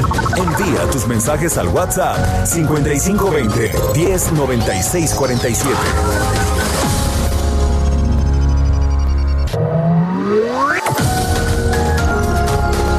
Continuamos con Sergio Sarmiento y Lupita Juárez por El Heraldo Radio.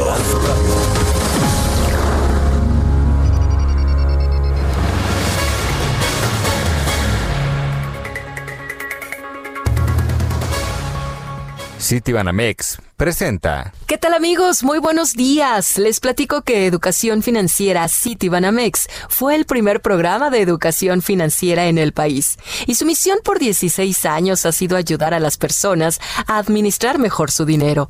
Para conocer más, invitamos a Juan Luis Ordaz, director de Educación Financiera de Citibanamex y coordinador del Comité de Educación Financiera de la Asociación de Bancos de México. ¿Cómo elegir una inversión? Esta es una pregunta muy interesante que me haces. Mira, primer punto, muchas veces nos preguntamos, yo quiero la mejor inversión. ¿Y cuál es la mejor inversión para ti? Pues yo quiero la inversión que me dé más rendimiento. Seguramente en muchos casos esa inversión te puede implicar dejar mucho tiempo tu dinero. Por ello es importante que primero definamos las metas, para qué voy a invertir, para qué voy a ocupar esas ganancias que voy a obtener. Necesitamos precisamente esos objetivos que van a ser lo que nos va a mover, lo que nos va a hacer ser constantes precisamente. Y por ejemplo, podemos tener eh, diferentes metas. A lo mejor hay quien requiere pagar la universidad de sus hijos y en ese caso lo que probablemente va a requerir pues es una inversión de largo plazo. Hay quien probablemente se va a ir de vacaciones el siguiente año o probablemente requiera recursos para un viaje al extranjero, ahí probablemente un fondo de cobertura, por ejemplo, te va a servir. Hay quien simplemente quiere proteger sus ahorros de la inflación, pero tener disponibilidad, pues ahí probablemente te va a servir algo que es lo que se le llama la renta fija, por ejemplo, donde vas a tener cierta disponibilidad de tus recursos. Entonces, como vemos, lo importante, lo importante va a ser tener claridad en esas metas y para qué queremos invertir. Citibanamex presentó.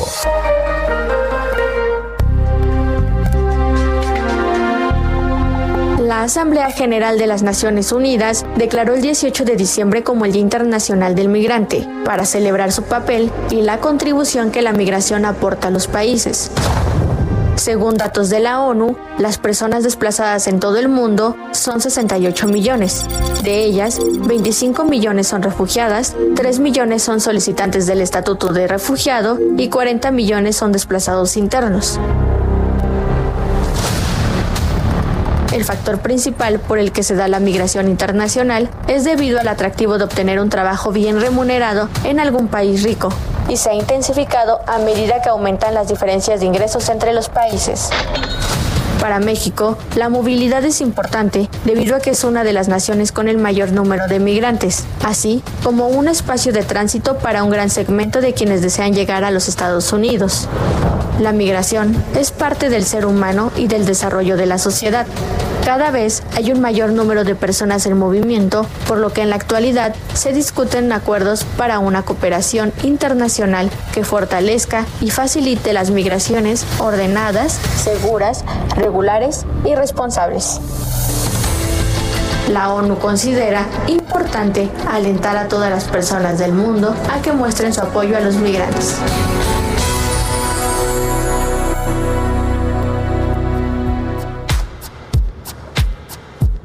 Not your friend or anything. Damn, you think that you're the man. I think therefore I am. I'm not your friend or anything. Damn, you think that you're the man. I think therefore I am. Stop. What the hell are you talking about? Get my pretty name seguimos escuchando a la del cumple 19 años, Billie Eilish. Esto se llama Therefore I Am. Y déjeme decirle a usted que nadie frenó a Billie en este 2020. Eh, anunció hace apenas eh, unas semanas que en febrero va a, a, salir un documental sobre su vida. Está chavita, pero ha tenido un éxito sensacional. Bueno, pues ya va a tener su documental. Y en este 2020 pues eh, también lanzó nuevo material. Esto que estamos escuchando es parte de lo que nos presentó en este año.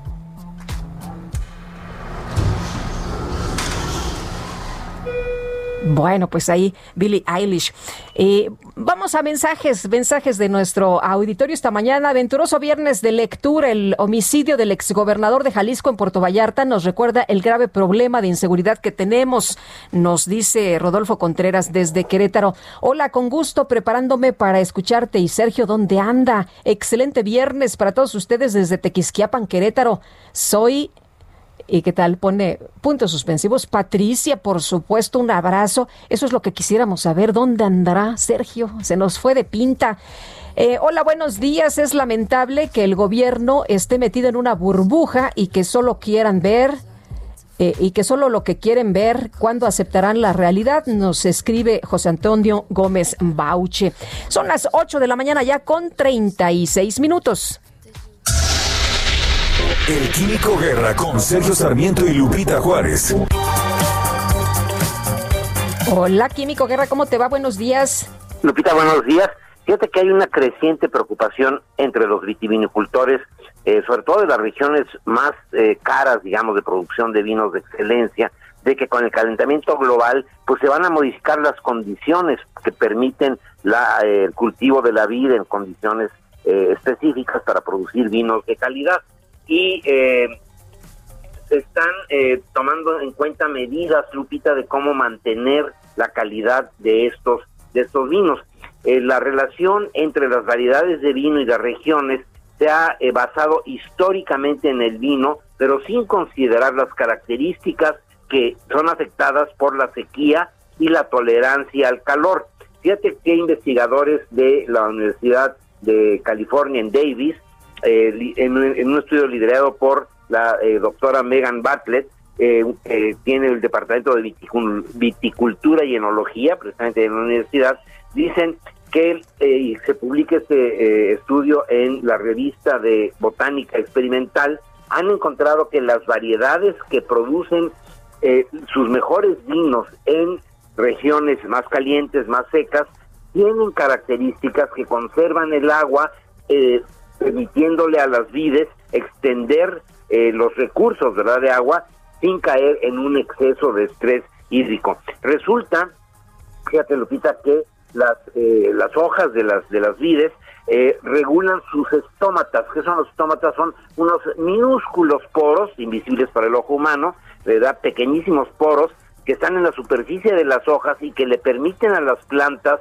eh, tomar del aire el dióxido de carbono para la fotosíntesis y expeler el oxígeno después de que se eh, separa el carbono del oxígeno dentro de la planta para precisamente permitir la eh, producción de azúcares de cadenas este, de celulosa para que crezcan las hojas, para que crezca la planta. La regulación de estos estómatas afecta qué tanto eh, dióxido de carbono está disponible para la fotosíntesis y cuánta agua se evapora, porque ah, el, el estómata se abre para permitir tanto la entrada de dióxido de carbono como la salida del agua. Resulta que las plantas tienen un fenómeno que se llama la evapotranspiración. Como no tienen un sistema circulatorio como el nuestro, pues el exceso de agua tiene que expelerse. Las hojas también usan esta eh, evapotranspiración para enfriar las hojas en eh, situaciones muy calientes. Bueno, pues resulta, Lupita, que eh, encontraron ya los genes que regulan precisamente estos estómatas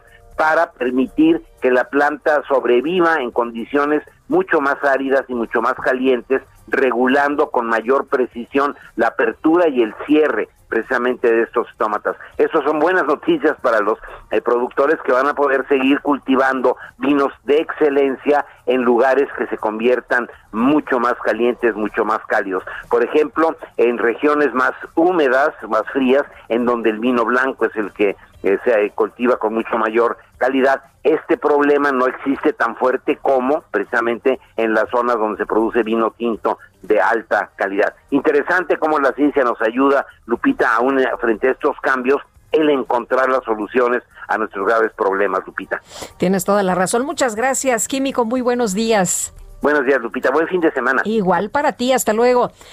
Bueno, el Instituto Nacional de Enfermedades Respiratorias está al 100% de su, eh, de su ocupación precisamente por casos COVID-19. Muy preocupante lo que está pasando, por eso hay que cuidarse al máximo en estos momentos. No hay lugar, no hay lugar y lo hemos visto como personas andan deambulando hasta cinco horas, ¿no? Hasta cinco horas en, eh, pues, eh, entre un hospital y otro para poder encontrar alguna cama vacía pero pues muchas veces no lo logran, como este caso que mm, ya platicamos más temprano en la mañana de familiares que van y que piden por favor que se atienda a su padre y que pues eh, entre que no les responden, no lo aceptan, eh, le exigen a los médicos que lo internen, pues se les muere. Vamos a, a escuchar esta información de Carlos Navarro. Carlos, ¿qué tal? Muy buenos días.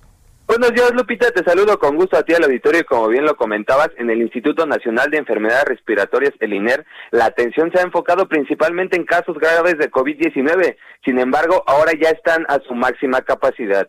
El director del INER, Jorge Sala, reconoció la situación que viven durante una videoconferencia de prensa en compañía de la jefa de gobierno, Claudia Sheinbaum. Escuchemos.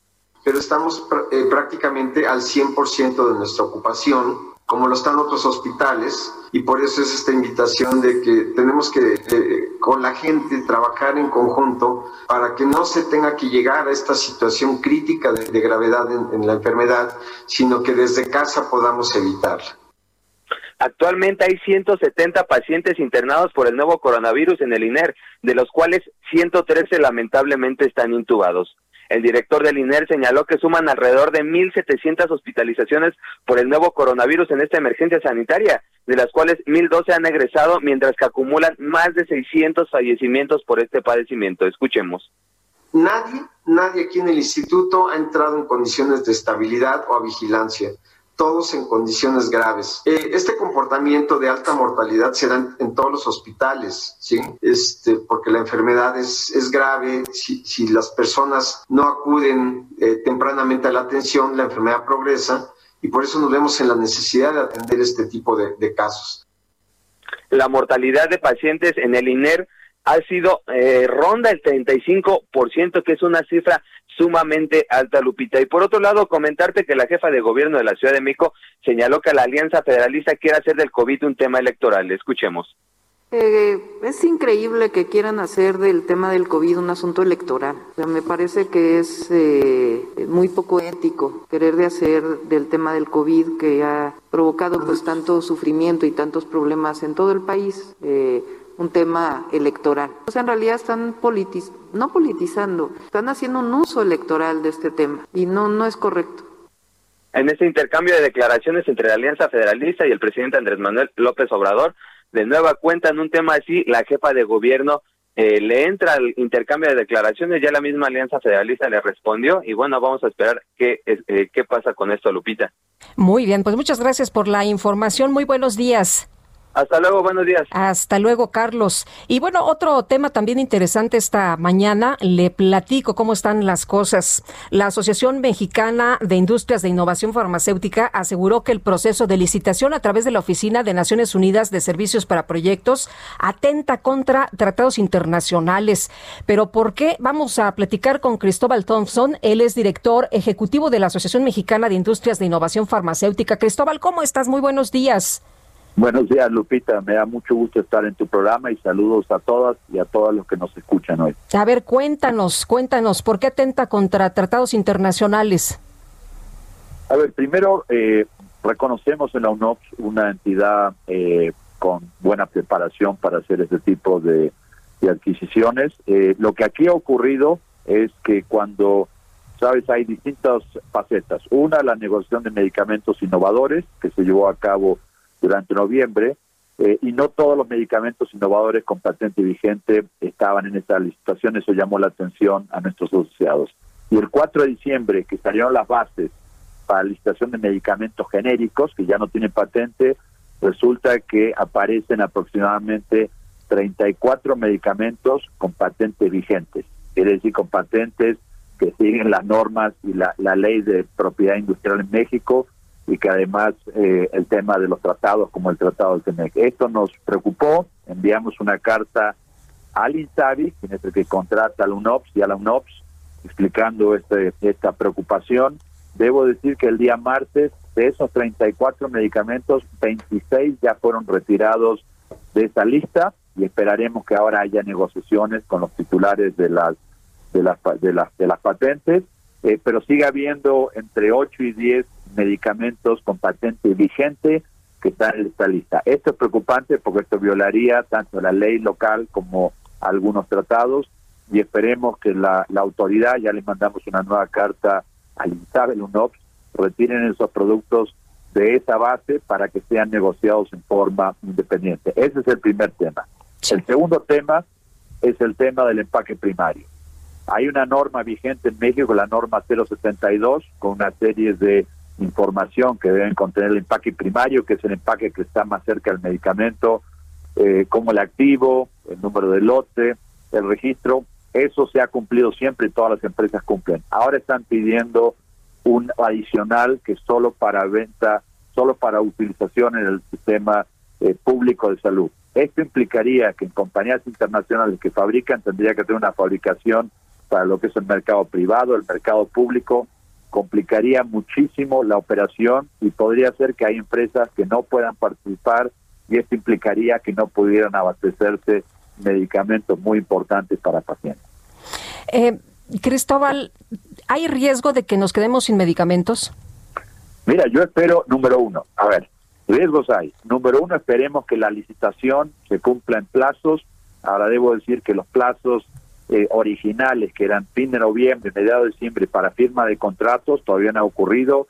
Ya pasamos mitad de diciembre y esto es importante porque hay inventarios en el mercado, pero en la medida que se atrasen la firma del contrato y lleguen los medicamentos más tarde, sí puede haber un problema. Esperemos que se firmen en estos días los contratos y se puedan empatar las existencias actuales con lo que tiene que llegar el año que viene para poder abastecer en tiempo y forma a los pacientes. En el caso del etiquetado, eh, también es un tema complicado y debo decir que en septiembre, octubre nos reunimos con el subsecretario López Gatel, él se mostró muy interesado, muy sensible al tema y, esperemos que a través de, los oficios del, subsecretario se pueda quitar esa leyenda adicional que no está en la norma y esto simplifique otra vez más, que podamos cumplir en tiempo y forma con la entrega de medicamentos para que cada paciente reciba el tratamiento exacto en el momento exacto. Muy bien, pues muchas gracias. Muchas gracias por platicar con nosotros, Cristóbal. Muy buenos días.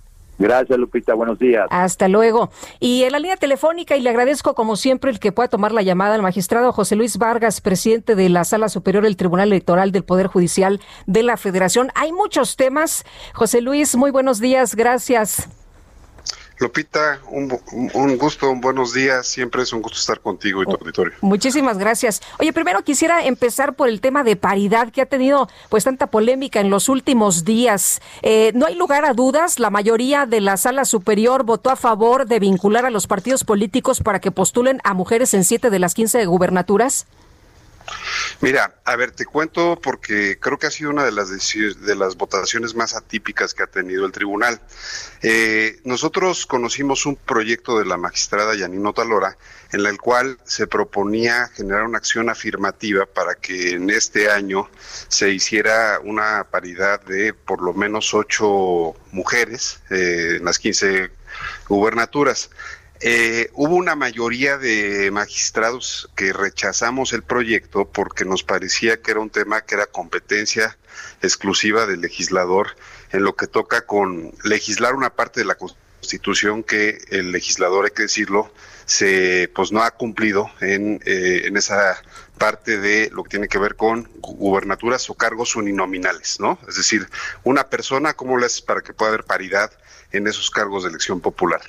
Eh, y posteriormente, ya en la discusión, eh, pues tú has estado muy en contacto con el tribunal, ya en la discusión un magistrado eh, dice que vota en contra del proyecto de la magistrada, pero que él va a poner en su voto algunas consideraciones que tienen que ver con vincular a los partidos políticos. Y ahí es cuando se genera una confusión porque otros dos magistradas y un magistrado se adhieren a su, a su propuesta digamos, estando a favor del proyecto, con lo cual se da una, eh, pues una, insisto, una votación atípica porque la mayoría rechazamos el proyecto, es decir, determinamos que no podía haber acción afirmativa en esa parte, pero al final también quedó aprobado que se vincula.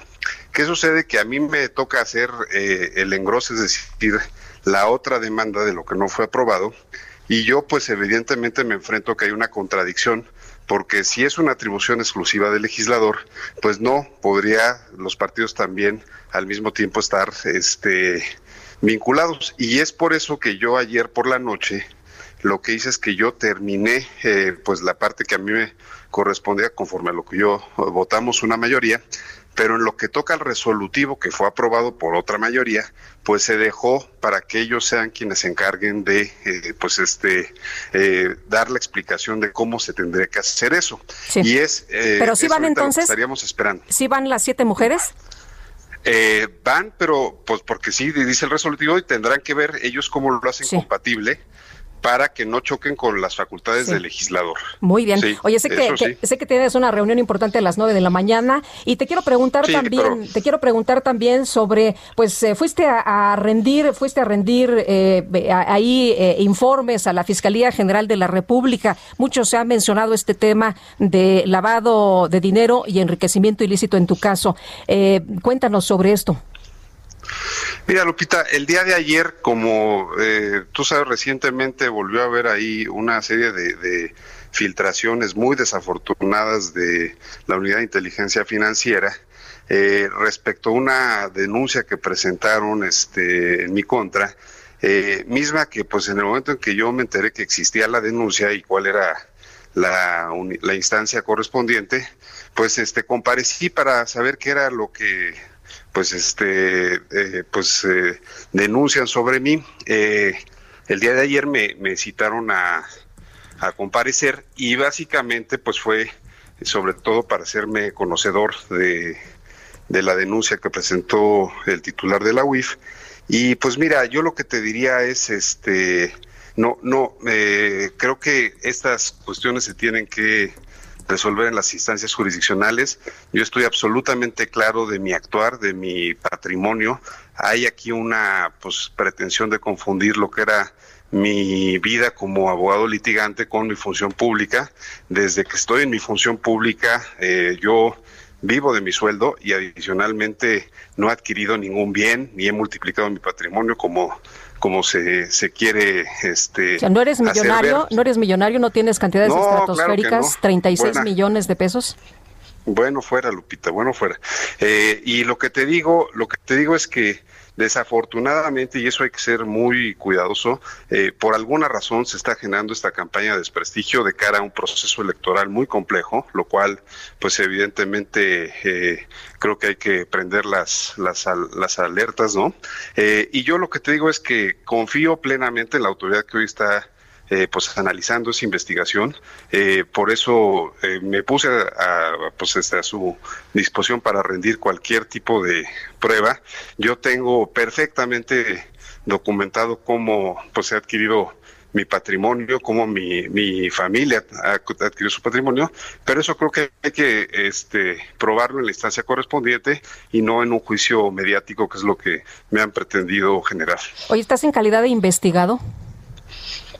No, bueno, pues es, es una carpeta de investigación en la cual pues la autoridad ministerial pues tiene la obligación de que todo lo que le pasa a otra autoridad o cualquier denuncia de un funcionario público pues tiene que investigar. Y eso me parece que es absolutamente correcto y yo estoy precisamente con la idea de que esto se solucione o se, se despeje a la mayor brevedad porque efectivamente pues tú entenderás que esto daña mi honra, daña mi eh, reputación y pues también hay que decirlo, daña al tribunal porque soy un miembro más y soy el presidente del tribunal.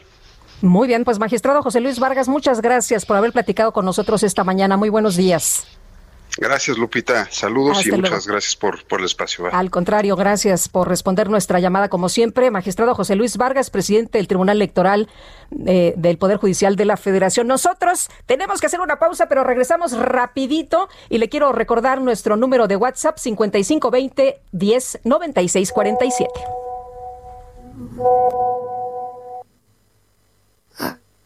And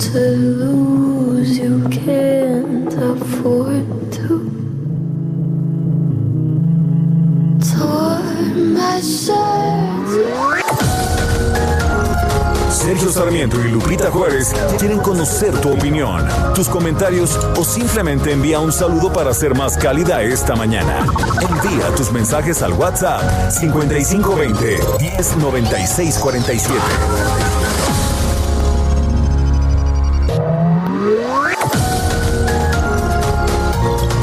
Con Sergio Sarmiento y Lupita Juárez por El Heraldo Radio.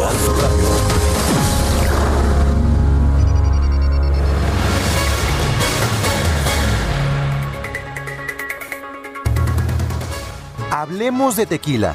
El tequila blanco es una de las cinco clases del tequila. De acuerdo a la norma 006, este tequila se obtiene directamente de la doble destilación. Se caracteriza por ser transparente, con matices plateados y puede presentar aromas cítricos, herbales o incluso agave crudo. También es etiquetado como tequila silver o plata. El tequila joven es el resultado del tequila blanco con un toque de tequila reposado, añejo o extra añejo, o adicionado con abocantes permitidos por la norma. El tequila reposado debe permanecer por lo menos dos meses en contacto con la madera. Presenta una tonalidad pajiza con aromas a vainilla, a especias e incluso tonos dulces. La clase de tequila añejo debe permanecer al menos un año en barricas de roble o encino, no mayores a 600 litros. Generalmente presenta un color ámbar, con aroma maderado, a caramelo o frutos secos. Es ideal para combinarse con algún postre, café o chocolate. El tequila extrañejo es la clase de tequila que más tiempo permanece en barricas, por lo menos tres años de añejamiento. Se recomienda tomarlo solo para disfrutar aún más de su riqueza organoléptica. Recuerda que los aromas percibidos son subjetivos. El Consejo Regulador del Tequila vigila que se cumpla el añejamiento conforme a la norma. La clase de tequila y su categoría deben estar exhibidas en las etiquetas de las botellas. Consejo Regulador del Tequila informa. Hola, muy buenos días. Mi nombre es María del Socorro Rodríguez. Pues para saludar y, y decirles que aquí estamos presentes. Un abrazo a Lupita, Kike y a todo el equipo de producción. Y en cuanto a la entrevista que acaban de tener con la secretaria del Trabajo, Luisa María Alcalde, ¿de qué país habla? ¿Economía fuerte? Mm, en México. Bueno, pues creo que siguen en un mundo paralelo al nuestro y, y, no ven la realidad. En fin, ese es mi comentario, pero recordemos que es viernes y mejor nos ponemos de buen humor. Saludos, abrazos, gracias.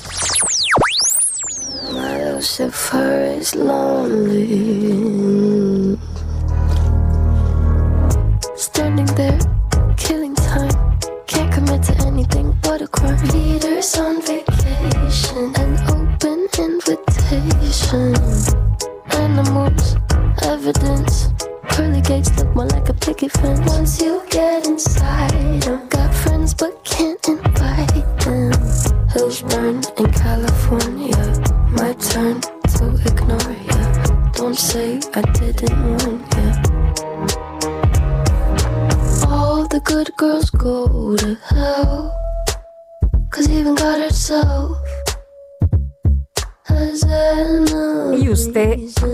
dice? ¿Usted qué dice? ¿Dónde van las niñas buenas?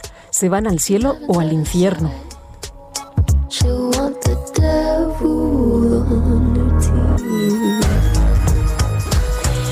Estamos escuchando a Billie Eilish porque hoy es su cumple número 19. Le mandamos un abrazo, una gran felicitación de parte de todos sus fans aquí en la producción. Billie Eilish que ha conquistado al público, que ha arrasado con premios. Este año le fue muy bien. Tuvo presentaciones a nivel mundial. Ahora con esto de la pandemia, ya sabe usted la modalidad de los conciertos. Billie Eilish que empezó muy chavita, empezó a los 12 años con un gran éxito. Eh, lanzó un eh, eh, sencillo que se llamó Ocean Eyes y la verdad le fue muy, muy bien. Inmediatamente logró pues los puestos principales con este tema que fíjese estaba inicialmente destinado a la banda de su hermano Phineas, pero le fue, le fue también que de ahí despegaron. Lo que estamos escuchando en estos momentos se llama All the Good Girls Go to Hell. The Bueno, y nosotros vamos. No, vamos a leer los mensajes. No nos mandes tan lejos, mi Quique. Saludos, Lupita, no estás solita, somos miles los que te escuchamos esta mañana tan fresquita. Soy Jesús Díaz de Azcapotzalco y debo decirte que ser miembro del Club de Scrooge no significa odiar la Navidad, sino pues decir no a la frivolidad y salidas innecesarias a los centros comerciales con el pretexto de estas fechas. Quédense en casa, tienes toda la razón. Y bueno, pues ahí está la explicación, Itzel González, para estos temas de que, que, que si te gusta la Navidad, que si no te gusta la Navidad, pues ahí está. Y buenos días, dice Emilia Picasso. En la entrevista sobre el predial, el funcionario dijo que se alcanzó el 98% de la meta que tenían es lo que está eh, compartiendo esta mañana, pero no dijo de cuánto era la meta y mencionó de pasado la fiscalización qué porcentaje somos los que pagamos. Habría que saber los saludos y felicidades, doña Emilia Picasso. Muchas gracias.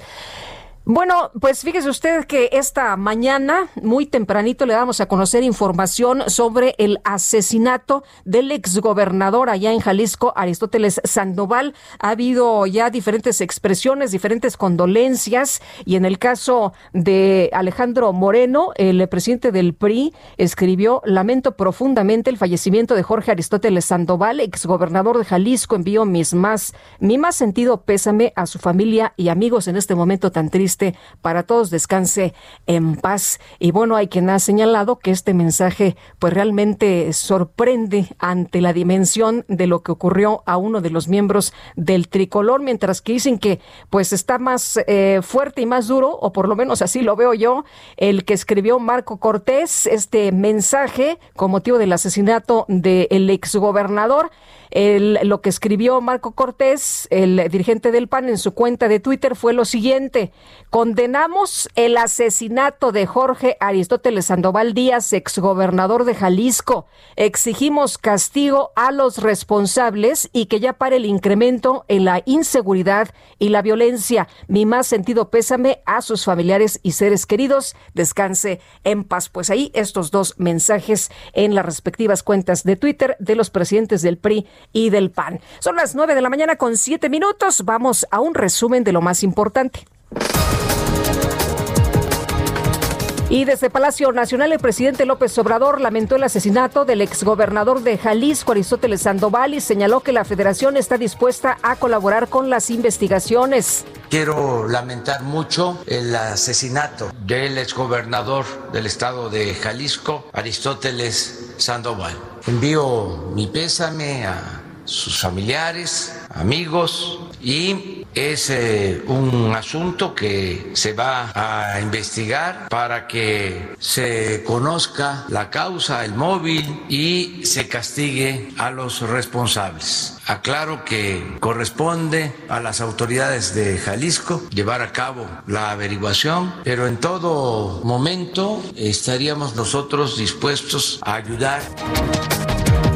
Bueno, y en este espacio, el fiscal general de Jalisco, Gerardo Octavio Solís, explicó que por decisión del propio exgobernador Sandoval, al momento del ataque solo era acompañado por dos escoltas quienes se encontraban afuera del lugar del atentado al exgobernador no le gustaba que estuvieran muy cerca de él, que no le gustaba incluso que estuvieran dentro del restaurante donde él acostumbraba estar con familiares o amigos, que él prefería que los escoltas estuvieran en la parte de afuera. Esa es la razón de que había dos escoltas en la parte de afuera y al interior del restaurante no había nadie con él. Sí, en efecto, uno de los escoltas fue abatido en la parte exterior del restaurante, se encuentra grave, está en este momento en una intervención quirúrgica, eh, trae varios impactos en algunas partes donde hacen peligrar su vida. Además, el fiscal de Jalisco indicó que los trabajadores del restaurante donde ocurrió el ataque modificaron la escena del crimen, por lo que serán llamados a declarar. Eh, de manera por demás eh, lamentable, el personal del restaurante manipularon totalmente la escena del crimen, eh, levantaron todos los indicios, incluso asearon el lugar, levantaron las manchas hemáticas, al grado incluso de que se llevaron las cámaras de video del interior del restaurante. Entonces, esto es seguramente con la finalidad de entorpecer el trabajo de la fiscalía. Desde luego nos va, nos va a complicar un poco las cosas, pero bueno, vamos a trabajar en la periferia, en partes externas y desde luego vamos a citar a, a todo el personal que haya trabajado en ese restaurante, de por qué el motivo de su actuar.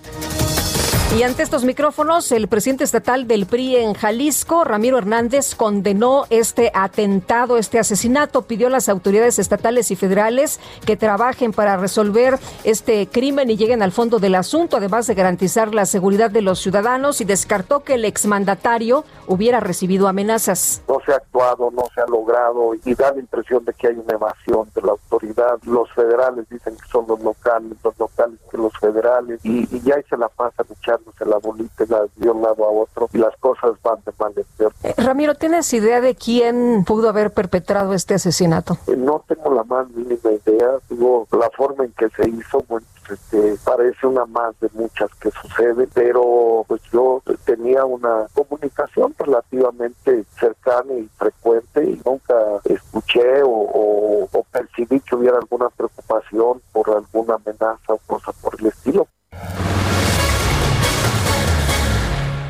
Y continuamos con la información. Esta mañana son las nueve ya con diez minutos. La Secretaría de Salud de Coahuila, fíjese usted, esto es muy importante. Se realiza hoy un simulacro del protocolo de entrega, recepción, distribución y logística de aplicación de la vacuna contra COVID-19 en el Estado. Roberto Bernal Gómez es secretario de Salud en Coahuila y le agradezco que tome la llamada. Don Roberto, ¿cómo está? Buenos días. Buenos días. Bien, ¿ustedes? Bien, afortunadamente. Cuéntenos cómo será este, pues este simulacro, a qué hora empieza y, y, cómo va a ser. Cuéntenos un poco para entender de qué se trata. Esto lo estamos haciendo en conjunto con el ejército. Viene un avión de Estados Unidos, eh, aparentemente de Michigan, eh, llega al aeropuerto de Monterrey. Vamos nosotros, va la, el ejército, viene por DHL.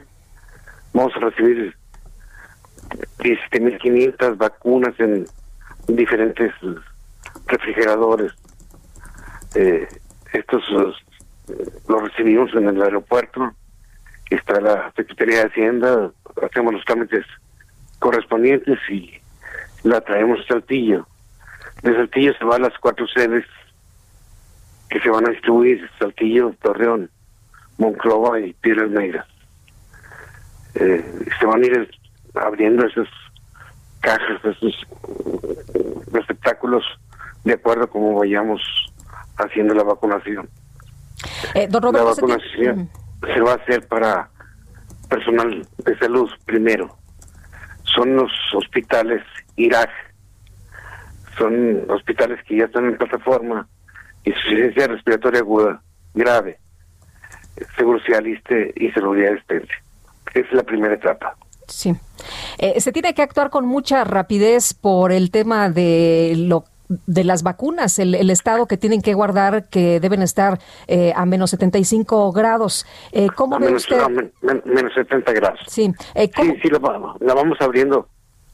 Es una mecánica difícil porque la vacunación va a ser dentro de los cuarteles. Entonces tenemos que transportar a la gente de los hospitales a los cuarteles. Ah, no va a ser la vacuna a la gente, sino la gente al cuartel. No, no, no, no, no.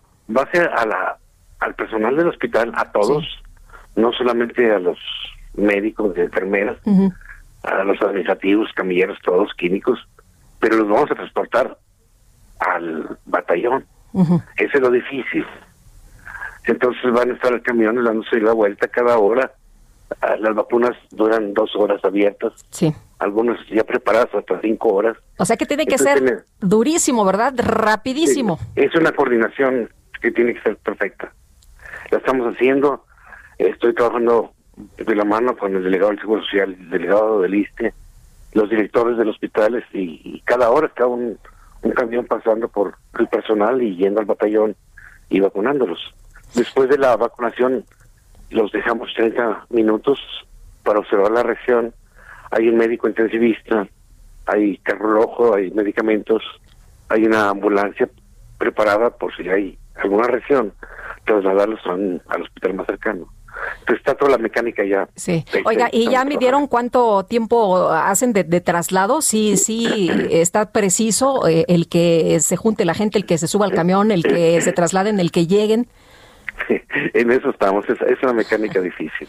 Oiga, y ya, lo están haciendo. Lo debemos hacer bien. Me imagino que, que, lo van a hacer muy bien porque todo el mundo, la verdad, le apuesta a que esto funcione. Eh, eh don, Roberto, cuénteme, ¿ya, ¿ya lo están haciendo ahorita? ¿Ya en este momento está todo dispuesto? En este momento, desde las 8 de la mañana, están haciendo la el simulacro de la recepción de los medicamentos en, en el aeropuerto de Monterrey. Oiga, ¿y cuándo viene la de Adeveras? El lunes. ¿Qué tal? ¿Y cómo se siente? ¿Cómo están eh, ustedes? ¿Qué, qué le dicen los, los médicos, sus compañeros? ¿Cómo se siente usted? pues, trabajando, coordinándonos, no hay otra. Hay que hacerlo bien. Tiene que salir perfecto esto. Muy bien, pues don Roberto, le agradezco que haya tomado la, la llamada, que platique con nosotros y que nos diga cómo van a estar y pues eh, mucho éxito. Muchas gracias. Hasta luego, Roberto Bernal Gómez, secretario de Salud en Coahuila. El gobierno de Chihuahua va a retomar la investigación del caso Marisela Escobedo a fin de profundizar en las líneas de investigación que algunos familiares han eh, señalado. Eh, César Peniches, fiscal de Chihuahua, y a quien agradezco que tome la llamada esta mañana. ¿Cómo está, señor fiscal? Muy buenos días. Bien, muchas gracias. Muy buenos días. Qué gusto saludarte. Igualmente, igualmente. Eh, sobre, sobre este tema Cuéntenos, eh, eh, ¿se, ¿se, puede abrir la investigación? ¿Se va a abrir la investigación? ¿En qué momento se va a hacer eso? Mucha gente dice que, pues, eh, Marisela Escobedo sufrió muchísimo. hay un, incluso un documental de Netflix que habla de las tres muertes de, de, Marisela porque no se hizo justicia en su caso y, bueno, pues terminaron matándola, fiscal. Bueno, mira, en la investigación que se realizó en su momento y que es lo que nosotros recibimos, pues eh, se da cuenta que hubo eh, dos detenciones realizadas y una tercera persona involucrada que se documentó que falleció. Eh, de estas dos personas, una todavía se encuentra en el reclusorio, se encuentra ya sentenciado, ya condenado, y otro más pues falleció al interior del reclusorio. No obstante, en relación a este caso de Maricel Escobedo, hay muchos, muchos datos que han fluido y que se conocen y que desde luego eh, todo el conjunto de ellos pues merece que hagamos una revisión de la carpeta de investigación. Incluso hay que señalar también que eh, familiares de Maricel Escobedo han solicitado la apertura o la reapertura de esta investigación y eh, aportan alguna información que es menester proceder a su revisión y corroborar lo que se está manifestando para dejar clara toda la actuación y toda la investigación. Por lo pronto entonces se dio la instrucción a la Fiscalía Zona Centro con el objeto de que lleven a cabo la apertura de esta carpeta de investigación. Esta apertura consistirá en una primera etapa en una revisión integral de todo lo actuado en la carpeta. Se llevará a cabo un análisis con el área correspondiente y de ahí se, se, deberá establecer cuáles puntos son los que quedaron pendientes de profundizar, qué información se puede eh, robustecer y esto pues con el objeto de detectar si efectivamente hay alguna línea de investigación que se deba agotar o bien que si hay algo que se deba documentar eh, dentro de la misma carpeta de investigación. Eh, sus hijos eh, fueron a vivir a los Estados Unidos eh, amenazados, asustados, por supuesto, por este acoso también del que fueron víctima cuando pedían justicia para, para el esclarecimiento del asesinato de su madre. ¿Están ellos directamente enviando información a la Fiscalía? A través de diferentes eh, conductos se ha tenido comunicación con ellos, particularmente con organizaciones de la sociedad civil que han servido como puente para poder establecer esta comunicación y con ellos eh, se seguirá haciendo esta este trabajo para seguir eh, profundizando en, en, los datos que ellos tienen y ver qué es lo que se puede traer a la carpeta de investigación para seguir trabajando. Pero fundamentalmente este puente lo han tendido algunas organizaciones de la sociedad civil. ¿Esto se hace a petición de las organizaciones y de los familiares? En efecto, nosotros hemos recibido también en, recientemente hemos recibido una petición del Centro de Derechos Humanos de la Mujer y en donde nos hacen eh, del conocimiento, incluso acompañan eh, una misiva firmada por el hijo de Maricela Escobedo. Entonces, eh, todo eso es lo que nos está sirviendo a nosotros como soporte o como sustento para esta decisión que ya se había tomado de revisar la investigación, revisar toda la carpeta. Muy bien. Y en otro, en otro tema, si me permite, eh, fiscal, eh, fue detenido este jueves Hugo Ahmed Schultz por su presunta responsabilidad en el caso del asesinato de la periodista Miroslava Bridge que ocurrió por allá en el eh, año de 2017. ¿qué, ¿qué, responsabilidad tendría Hugo Ahmed? Mira, en marzo, en el 23 de marzo de 2017 es cuando se da cuenta del fallecimiento por una agresión de la compañera Miroslava Bridge y a partir de ese momento se inician dos carpetas de investigación, una en la Fiscalía General del Estado, otra más en la entonces Procuración de la República, concretamente en la unidad especializada o Fiscalía especializada en delitos contra la libertad de expresión. Eh, estas carpetas de investigación eh, se tramitaron por separado en la carpeta de investigación de la Fiscalía General del Estado, es donde se logró obtener datos de prueba que finalmente condujeron a la solicitud de tres órdenes de aprehensión de eh, concretamente las tres personas que habrían participado y una de ellas que había tenido también, eh, dentro de esos tres, que había tenido la calidad eh, de intelectual además. En consecuencia, esas tres órdenes de aprehensión se tramitaron para, su, para lograr la captura de estos tres sujetos. Con el tiempo sabemos que uno de los tres sujetos, concretamente el tirador, falleció en un enfrentamiento, lo ejecutaron ahí en Álamos, Sonora el otro fue el Larry, que se le detuvo eh, por eh, alrededor de diciembre de 2017, y otro sujeto más que eh, también habría participado activamente y que en la actualidad sabemos que no se ha cumplimentado esa orden de aprehensión. Una vez que se llevó a cabo la detención de este sujeto y se inició el juicio oral, es cuando eh, finalmente la Fiscalía Especializada en Delitos contra la Libertad de Expresión es cuando solicita la carpeta o solicita la atracción del caso cuando nosotros pues habíamos logrado avanzar hasta ese momento. En efecto, se entrega esta carpeta de investigación y lo que se había actuado hasta ese momento pues es lo que la evidencia te daba para solicitar orden de aprehensión.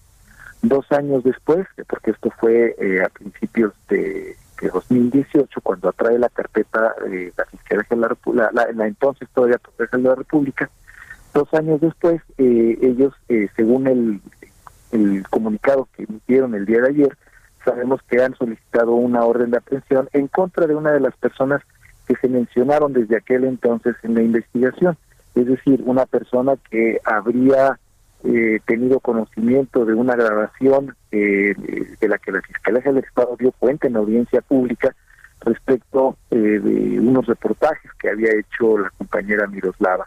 Eso es lo que nosotros sabemos, desconocemos cuáles datos de prueba adicionales pudieron recabar durante los siguientes dos años y que eh, finalmente pues habría derivado en una solicitud de orden de aprehensión que ejecutaron, según sabemos, el día de ayer.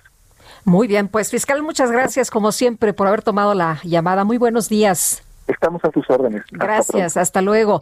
Y vámonos con Javier Ruiz a Reforma. Javier, ¿qué tal? Hola Lupita, ¿qué tal? Excelente mañana. Pues Lupita, un día pues todavía bastante tranquilo en cuestiones eh, de vialidad, no hay que confiarnos, eso sí.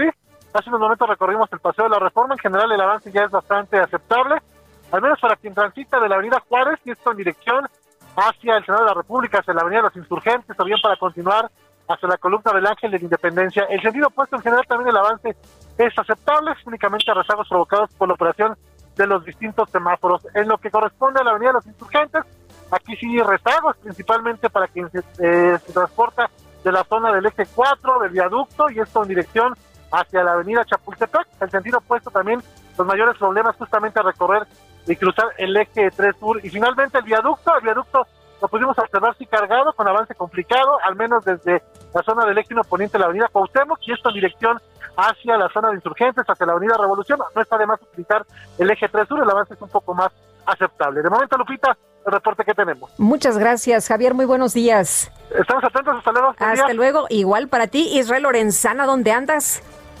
Lupita, muchísimas gracias. Ubicados exactamente en Insurgentes Norte a la altura de Indios Verdes y en términos generales, coincido, hay una circulación aceptable, poca afluencia vehicular para quien viene de la México Pachuca y con dirección hacia la raza. Si requieren alguna alternativa, Lupita, hay que recomendarles utilizar Centenario para continuar hacia la zona de Martín Carrera, hacia Ferrocarril Hidalgo y por supuesto llegar hacia la zona del circuito interior. Lupita, la información que te tengo. Muchas gracias. Hasta luego, Israel. Hasta luego. Nosotros hacemos una pausa y regresamos de inmediato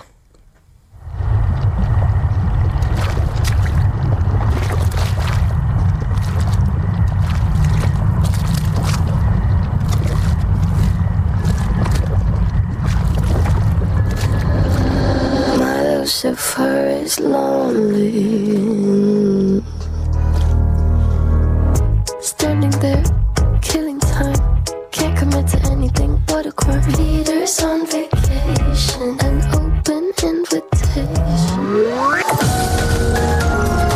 Sergio Sarmiento y Lupita Juárez quieren conocer tu opinión, tus comentarios o simplemente envía un saludo para ser más cálida esta mañana.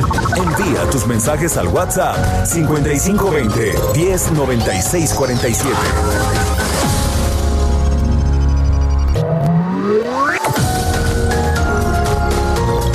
Continuamos con Sergio Sarmiento y Lupita Juárez por El Heraldo Radio.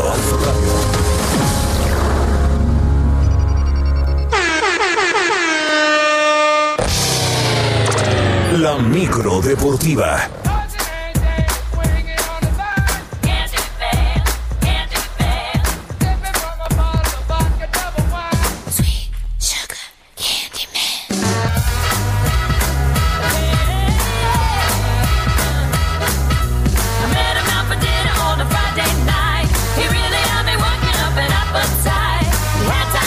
Fiesta. Qué buena fiesta en la micro deportiva. También es cumpleaños de Cristina Aguilera, ¿verdad?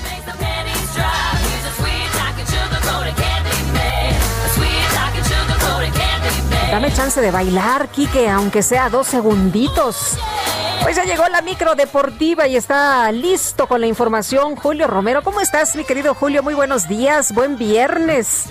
Muy bien, Lupita, muy buenos días, amigos del auditorio, qué placer saludarles, lo logramos, llegamos a la otra orilla, por fin es viernes y por supuesto la micro deportiva lo sabe, no hay descuento en el pasaje, usted sabe la situación, pero sí prometemos mucho ánimo este este día. Vámonos, pues es que oigan, si no, no, si no, no le pagamos al cacharpo, pues el cacharpo no vive de propinas, vive de su chamba.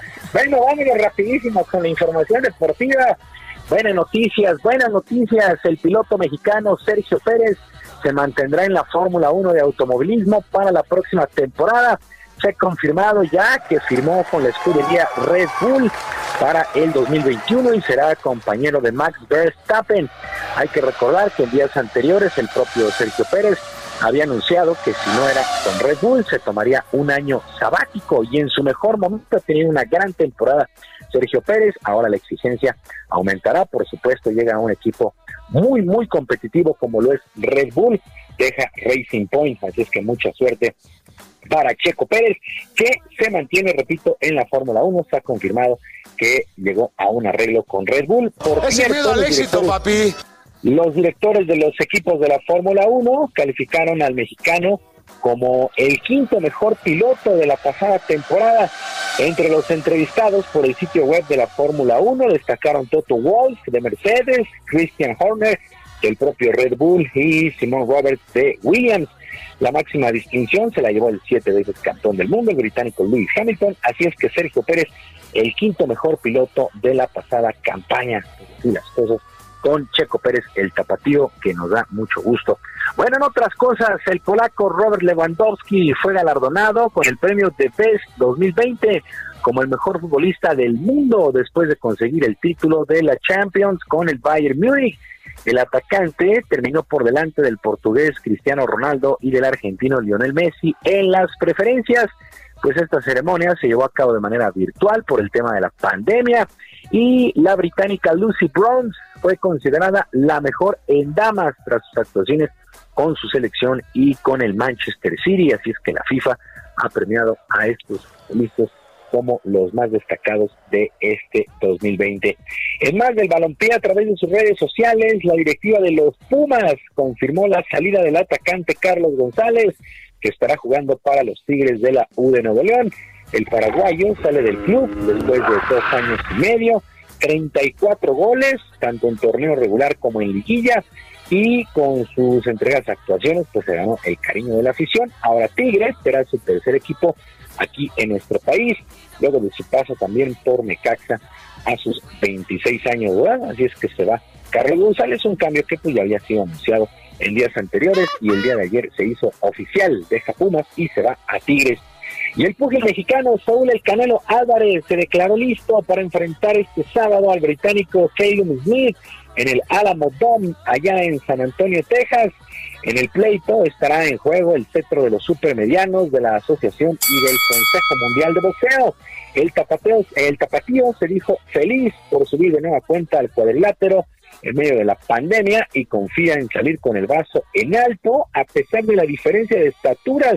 Un metro con 91 centímetros para el británico, 1,75 al mexicano. Escuchamos a Canelo Álvarez.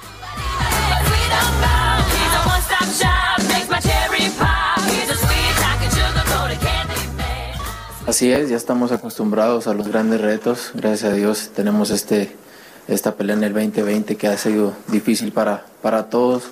Vamos a cerrar con broche de oros con un, con un gran campeón y pues estoy contento, no motivado como siempre. Sí, sin duda, ¿no? Ya sabíamos que es un peleador muy alto, pero aparte pues tiene muchas cualidades boxísticas también, que eso lo hace aún más completo. Pero pues eh, con mi experiencia en, en mi nivel, en mi nivel tengo que adaptarme a cualquier situación y tengo la experiencia y las habilidades para poder sobrellevar esto y sé lo que tengo enfrente, pero estamos listos para esto. En el día de mañana el pleito de Canelo, donde se esperan por ahí de 12 mil aficionados. Ya arrancó la semana 15 en el fútbol americano de la NFL con triunfo de los cargadores de Los Ángeles 30-27 sobre los Raiders en tiempo extra. Con este resultado, los cargadores 5 triunfos y 9 descalabros. Los Raiders 7 y 7 llegaron empatados a 24 puntos. En el tiempo extra, los Raiders metieron el gol de campo, pero pues los cargadores el touchdown de la victoria. Justin Herbert anotó justamente el touchdown del triunfo, además de lanzar 314 yardas y dos pases de anotación. Los Raiders tuvieron que utilizar a dos pasadores tras la lesión de Derek Carr, que solamente lanzó 53 yardas.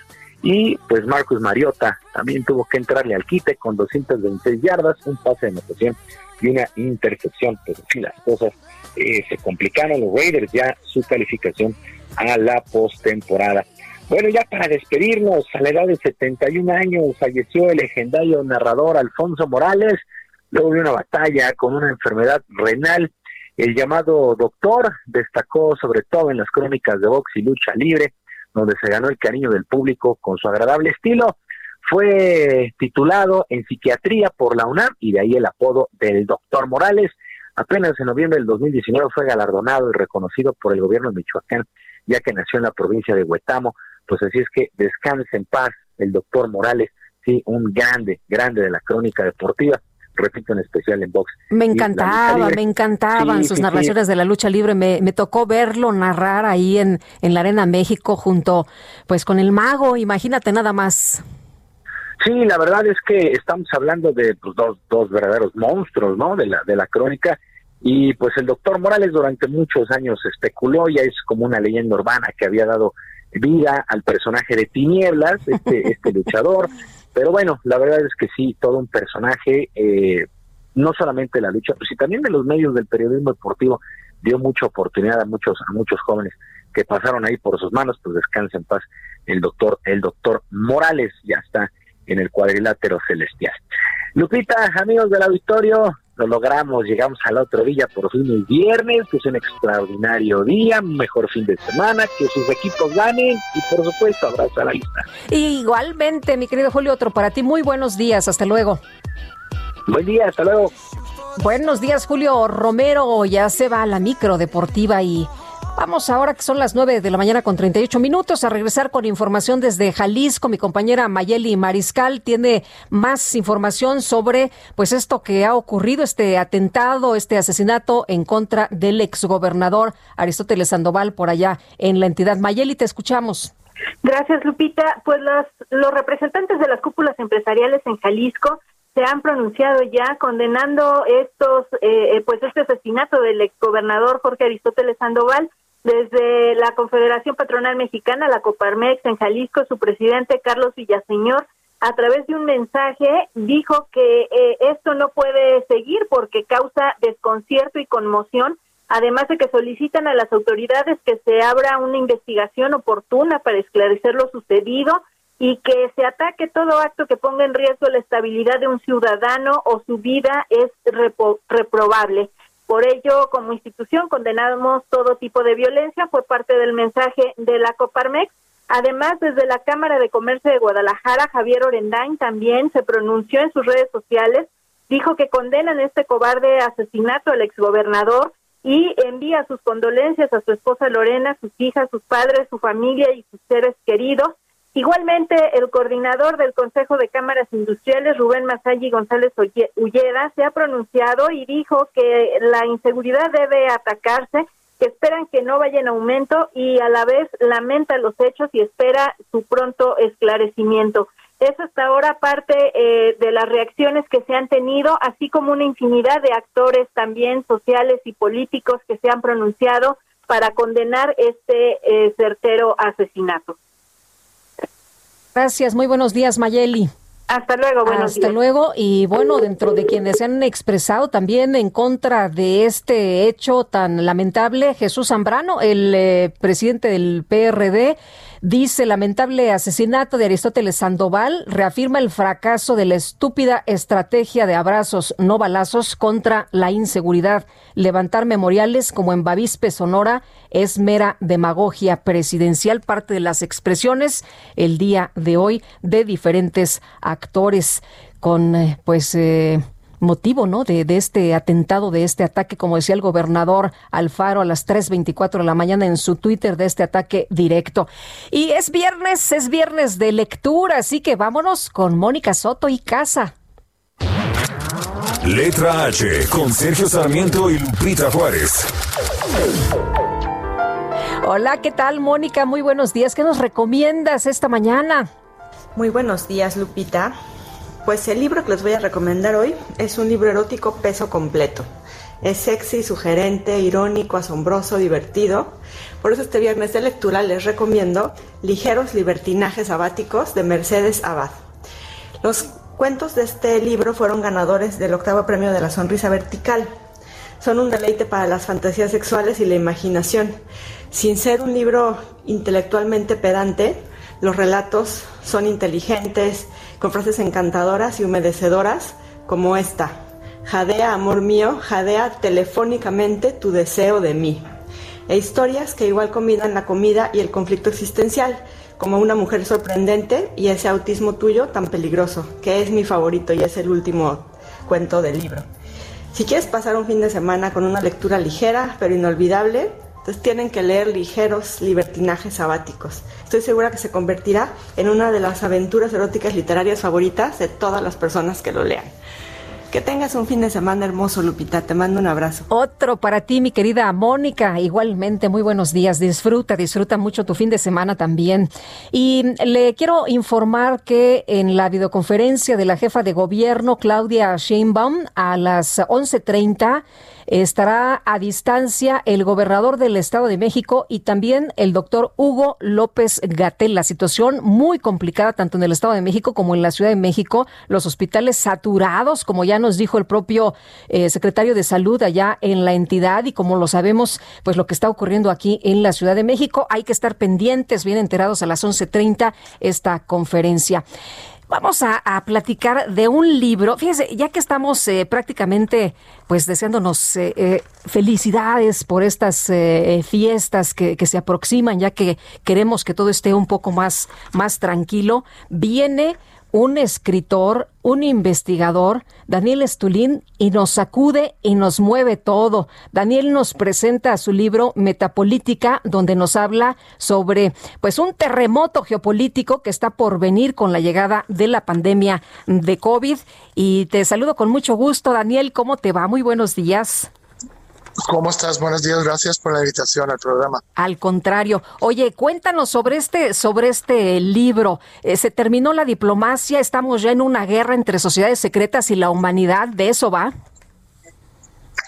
No tanto sociedades secretas de la humanidad, lo que sí que explico es cómo va a ser este mundo post-crisis que estamos viviendo. Y COVID simplemente es un elemento de esta crisis, no es la, la, la, la, la elemento principal, pero sí la consecuencia de todo lo que estamos viendo. Es decir, hemos llegado al fin del modelo económico, un modelo económico que ha funcionado a nivel mundial desde 1991, porque cuando se unieron los dos bloques, el bloque occidental capitalista y socialista soviético, y por separado cuando estos dos bloques competían entre sí entre 44 finales de la Segunda Guerra Mundial y 1991. Ahora lo que estamos viendo es la quiebra sistémica planetaria porque hemos llegado al límite de crecimiento a nivel mundial, entonces el recurso principal, es decir, el recurso monetario económico, ya no está disponible. Entonces todas estas organizaciones supranacionales están buscando maneras de reorientar sus modelos hacia algo distinto en el futuro y todo lo que estamos viendo ahora, tanto en Estados Unidos como en Europa, como en Rusia, en China, en, en Sudeste Asiático, en América Latina, es decir, las hostilidades, tanto políticos, económicos, sociales, los embargos de los amigos o los aliados de OTAN unos al otros y lo mismo podemos decir de, de aliados de otros bloques, es la consecuencia de este fin del modelo, el fin de lo que podríamos decir límite de crecimiento en planeta Tierra, porque es un espacio limitado. Entonces, en este libro lo que hago con este telón del fondo de la quiebra sistémica, explico cómo va a ser nuestro mundo de aquí a, a, una o dos generaciones. Oye, eh, ¿va a desaparecer la clase media? ¿Eso es lo que vamos a ver en los eh, próximos meses? Bueno, los próximos meses no, pero sí, obviamente está desapareciendo. De hecho, la consecuencia de la quiebra es la desaparición de la clase media. ¿Por qué? Porque es la clase productiva, la clase que produce, pero como en este momento, si, si tú produces algo, imagínate, si es China y tú estás produciendo algo, y de hecho el, el camino de ser chino va de eso, yo hago algo, produzco, que sea jeans, que sea bolígrafos, que sea uh, lo que sea en China, y lo tengo absolutamente claro que alguien en otra parte del mundo, donde sea, lo va a comprar. Pero esto ya es, hoy en día esto ya no es así.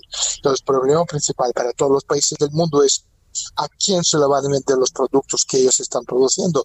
Y como esto ya no es la realidad, la clase media sobra, porque es la, la, la, es la clase productiva y también la, clase como, como consumidora como ya el consumo en el mundo de quiebra sistémica ya no es necesario, estamos viendo la eliminación de clase media a nivel mundial. De hecho, eh, lo estamos viendo como los más ricos están haciéndose cada vez más ricos y los pobres son cada vez más pobres. Y no sé si tú has visto las últimas estadísticas escalofriantes sí, claro. que vienen del Departamento de, de la Vivienda en Estados Unidos, que a partir de 1 de enero, cuando termina el moratorio, es decir, porque hay mucha gente, millones de personas que perdieron trabajo, de hecho en Estados Unidos son 70 millones de personas que desde no. que empezó la crisis han perdido el trabajo. Es, son números de, de Standard De, de escalofrío, como, como decías, ¿no? Sí, sí, entonces en este caso, si te vas sumando los 70 millones que perdieron el trabajo en Estados Unidos a los 100 millones que no trabajaban desde generaciones atrás y no están en ninguna lista estadística en Estados Unidos, por primera vez en la historia, más de la mitad del país de la edad laboral que no está laborando, trabajando. Y esto significa que a partir de 1 de enero en Estados Unidos hay un riesgo de 28 millones de estadounidenses de clase media que van a perder sus viviendas. Y ojo, eh, un, el clase media en Estados Unidos no es una clase media en Venezuela o en Rusia, donde los sueldos son bajos. En Rusia el sueldo medio es de unos 700, 800 dólares al mes, pero en Estados Unidos uh, uh, una persona de, de, clase media gana 70, 80 mil dólares al año. Es decir, y, y, estamos hablando de 28 millones de personas que son familias de tres o cuatro personas que están a punto de perder sus viviendas o porque no pueden pagar el alquiler o porque no, no llevan meses, de hecho 6, 7, 8 meses sin pagar su, uh, sus hipotecas y 1 de enero termina el moratorio y, y, obviamente va a ser una cosa absolutamente terrorífica. Pero esto, repito, esto no es solo en Estados Unidos, claro. en Canadá tú tienes casi 10 millones que perdieron trabajo y según la ONU en Europa son 167 millones. Así que tu pregunta es muy buena porque se nos demuestra que la, la, la, la élite planetaria, esta élite supranacional que controla las riendas del poder desde la sombra, simplemente no tiene nada que hacer para nosotros. Y para ellos el problema de este cambio tecnológico que estamos viviendo, el sí. auge de los robots, etcétera, etcétera, es qué hacer con gran parte de la humanidad que para ellos sobra. Entonces, y ellos no tienen una respuesta. Y todo lo que estás viendo, el reset económico, financiero, el cambio de los parámetros, todo esto forma parte de este, digamos, movimientos tectónicos, ¿no? Pues que, interesante esto que, nos, nos planteas. encima. Uh -huh, uh -huh. Interesante esto que nos planteas, Daniel. Me gustaría preguntarte sobre Bill Gates, que quiere instalar un sistema operativo en nuestros cuerpos, pero ya no nos va a dar tiempo, así que yo invito a nuestros amigos a que te lean, a que lean Metapolítica, donde pues nos hablas de este cambio, este terremoto geopolítico geopolítico. Te aprecio mucho que hayas platicado con nosotros esta mañana. Muchísimas gracias, un fuerte abrazo. Otro para ti, hasta luego. Daniel Stulín, escritor e investigador, nombre, la verdad es que es interesante el libro, ojalá que lo pueda leer. Isaac Cherem, director de la película Leona, ¿cómo estás? Qué gusto saludarte esta mañana. Hola Lupita, qué gusto, muchas gracias por la invitación al programa. Oye, platícanos de Leona.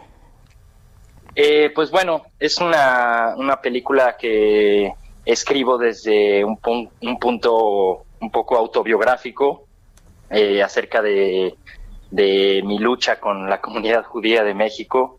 Yo soy judío, eh, vengo de ahí y bueno, eh, es, pues hice esta historia acerca de, de, una joven mujer en la Ciudad de México judía que se enamora de un joven no judío. y bueno, todo la, la, la, dificultad, digamos.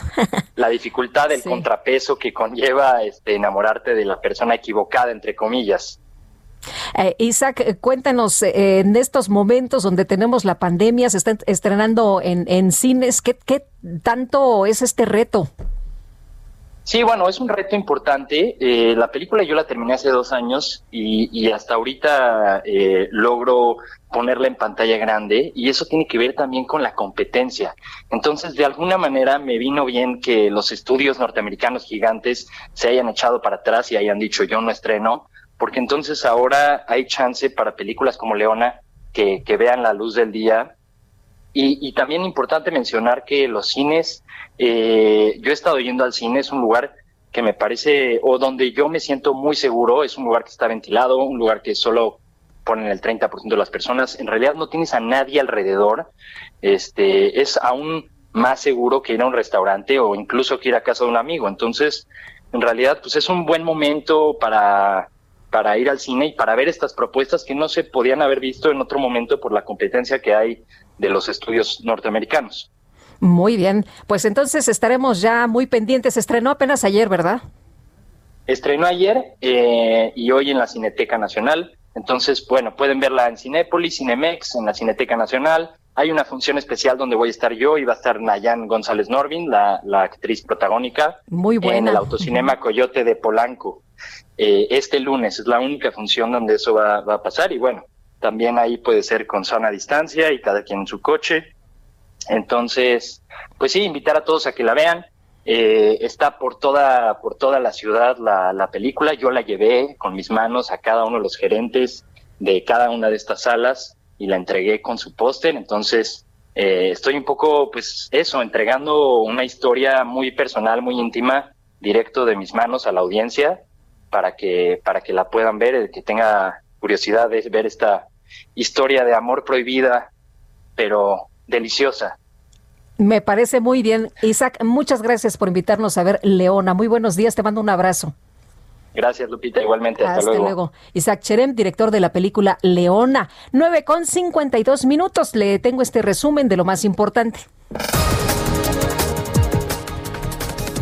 Y desde Palacio Nacional, el presidente López Obrador reiteró su llamado a la población de la Ciudad de México para que siga las medidas sanitarias contra el coronavirus ante el aumento que han tenido las hospitalizaciones en la capital del país.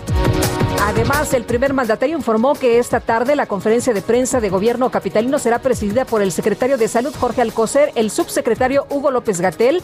También estará ahí para abordar la situación de la pandemia de la Ciudad de México. A través de Twitter, el presidente de los Estados Unidos, Donald Trump, afirmó que ya fue autorizado el uso de emergencia de la vacuna contra el COVID-19 de la farmacéutica moderna, por lo que su distribución comenzará de inmediato. En este espacio, el presidente del Tribunal Electoral, José Luis Vargas, denunció que las acusaciones en su contra por presunto enriquecimiento ilícito y lavado de dinero encienden las alarmas porque representan un ataque al tribunal de cara a un proceso electoral. Por alguna razón se está generando esta campaña de desprestigio de cara a un proceso electoral muy complejo, lo cual, pues evidentemente, eh, creo que hay que prender las, las, alertas, ¿no? Eh, y yo lo que te digo es que confío plenamente en la autoridad que hoy está, eh, pues, analizando esa investigación eh, por eso eh, me puse a, pues, este, a su disposición para rendir cualquier tipo de prueba. Yo tengo perfectamente documentado cómo pues, ha adquirido mi patrimonio, cómo mi, mi familia ha adquirido su patrimonio pues un joven periodista español llamado Enzo Vizcaíno relató en redes sociales que debido a la pandemia de COVID perdió su trabajo, decidió ir al metro a cantar su currículum, sí a cantarlo acompañado de su ukulele, interpretó una canción y que cree lo contrató el canal TV3 donde trabajará como productor y editor. Ya nos vamos. Felices fiestas, si me da permiso. La próxima semana no estoy, estoy de vacaciones. Que la pasen todos muy bien.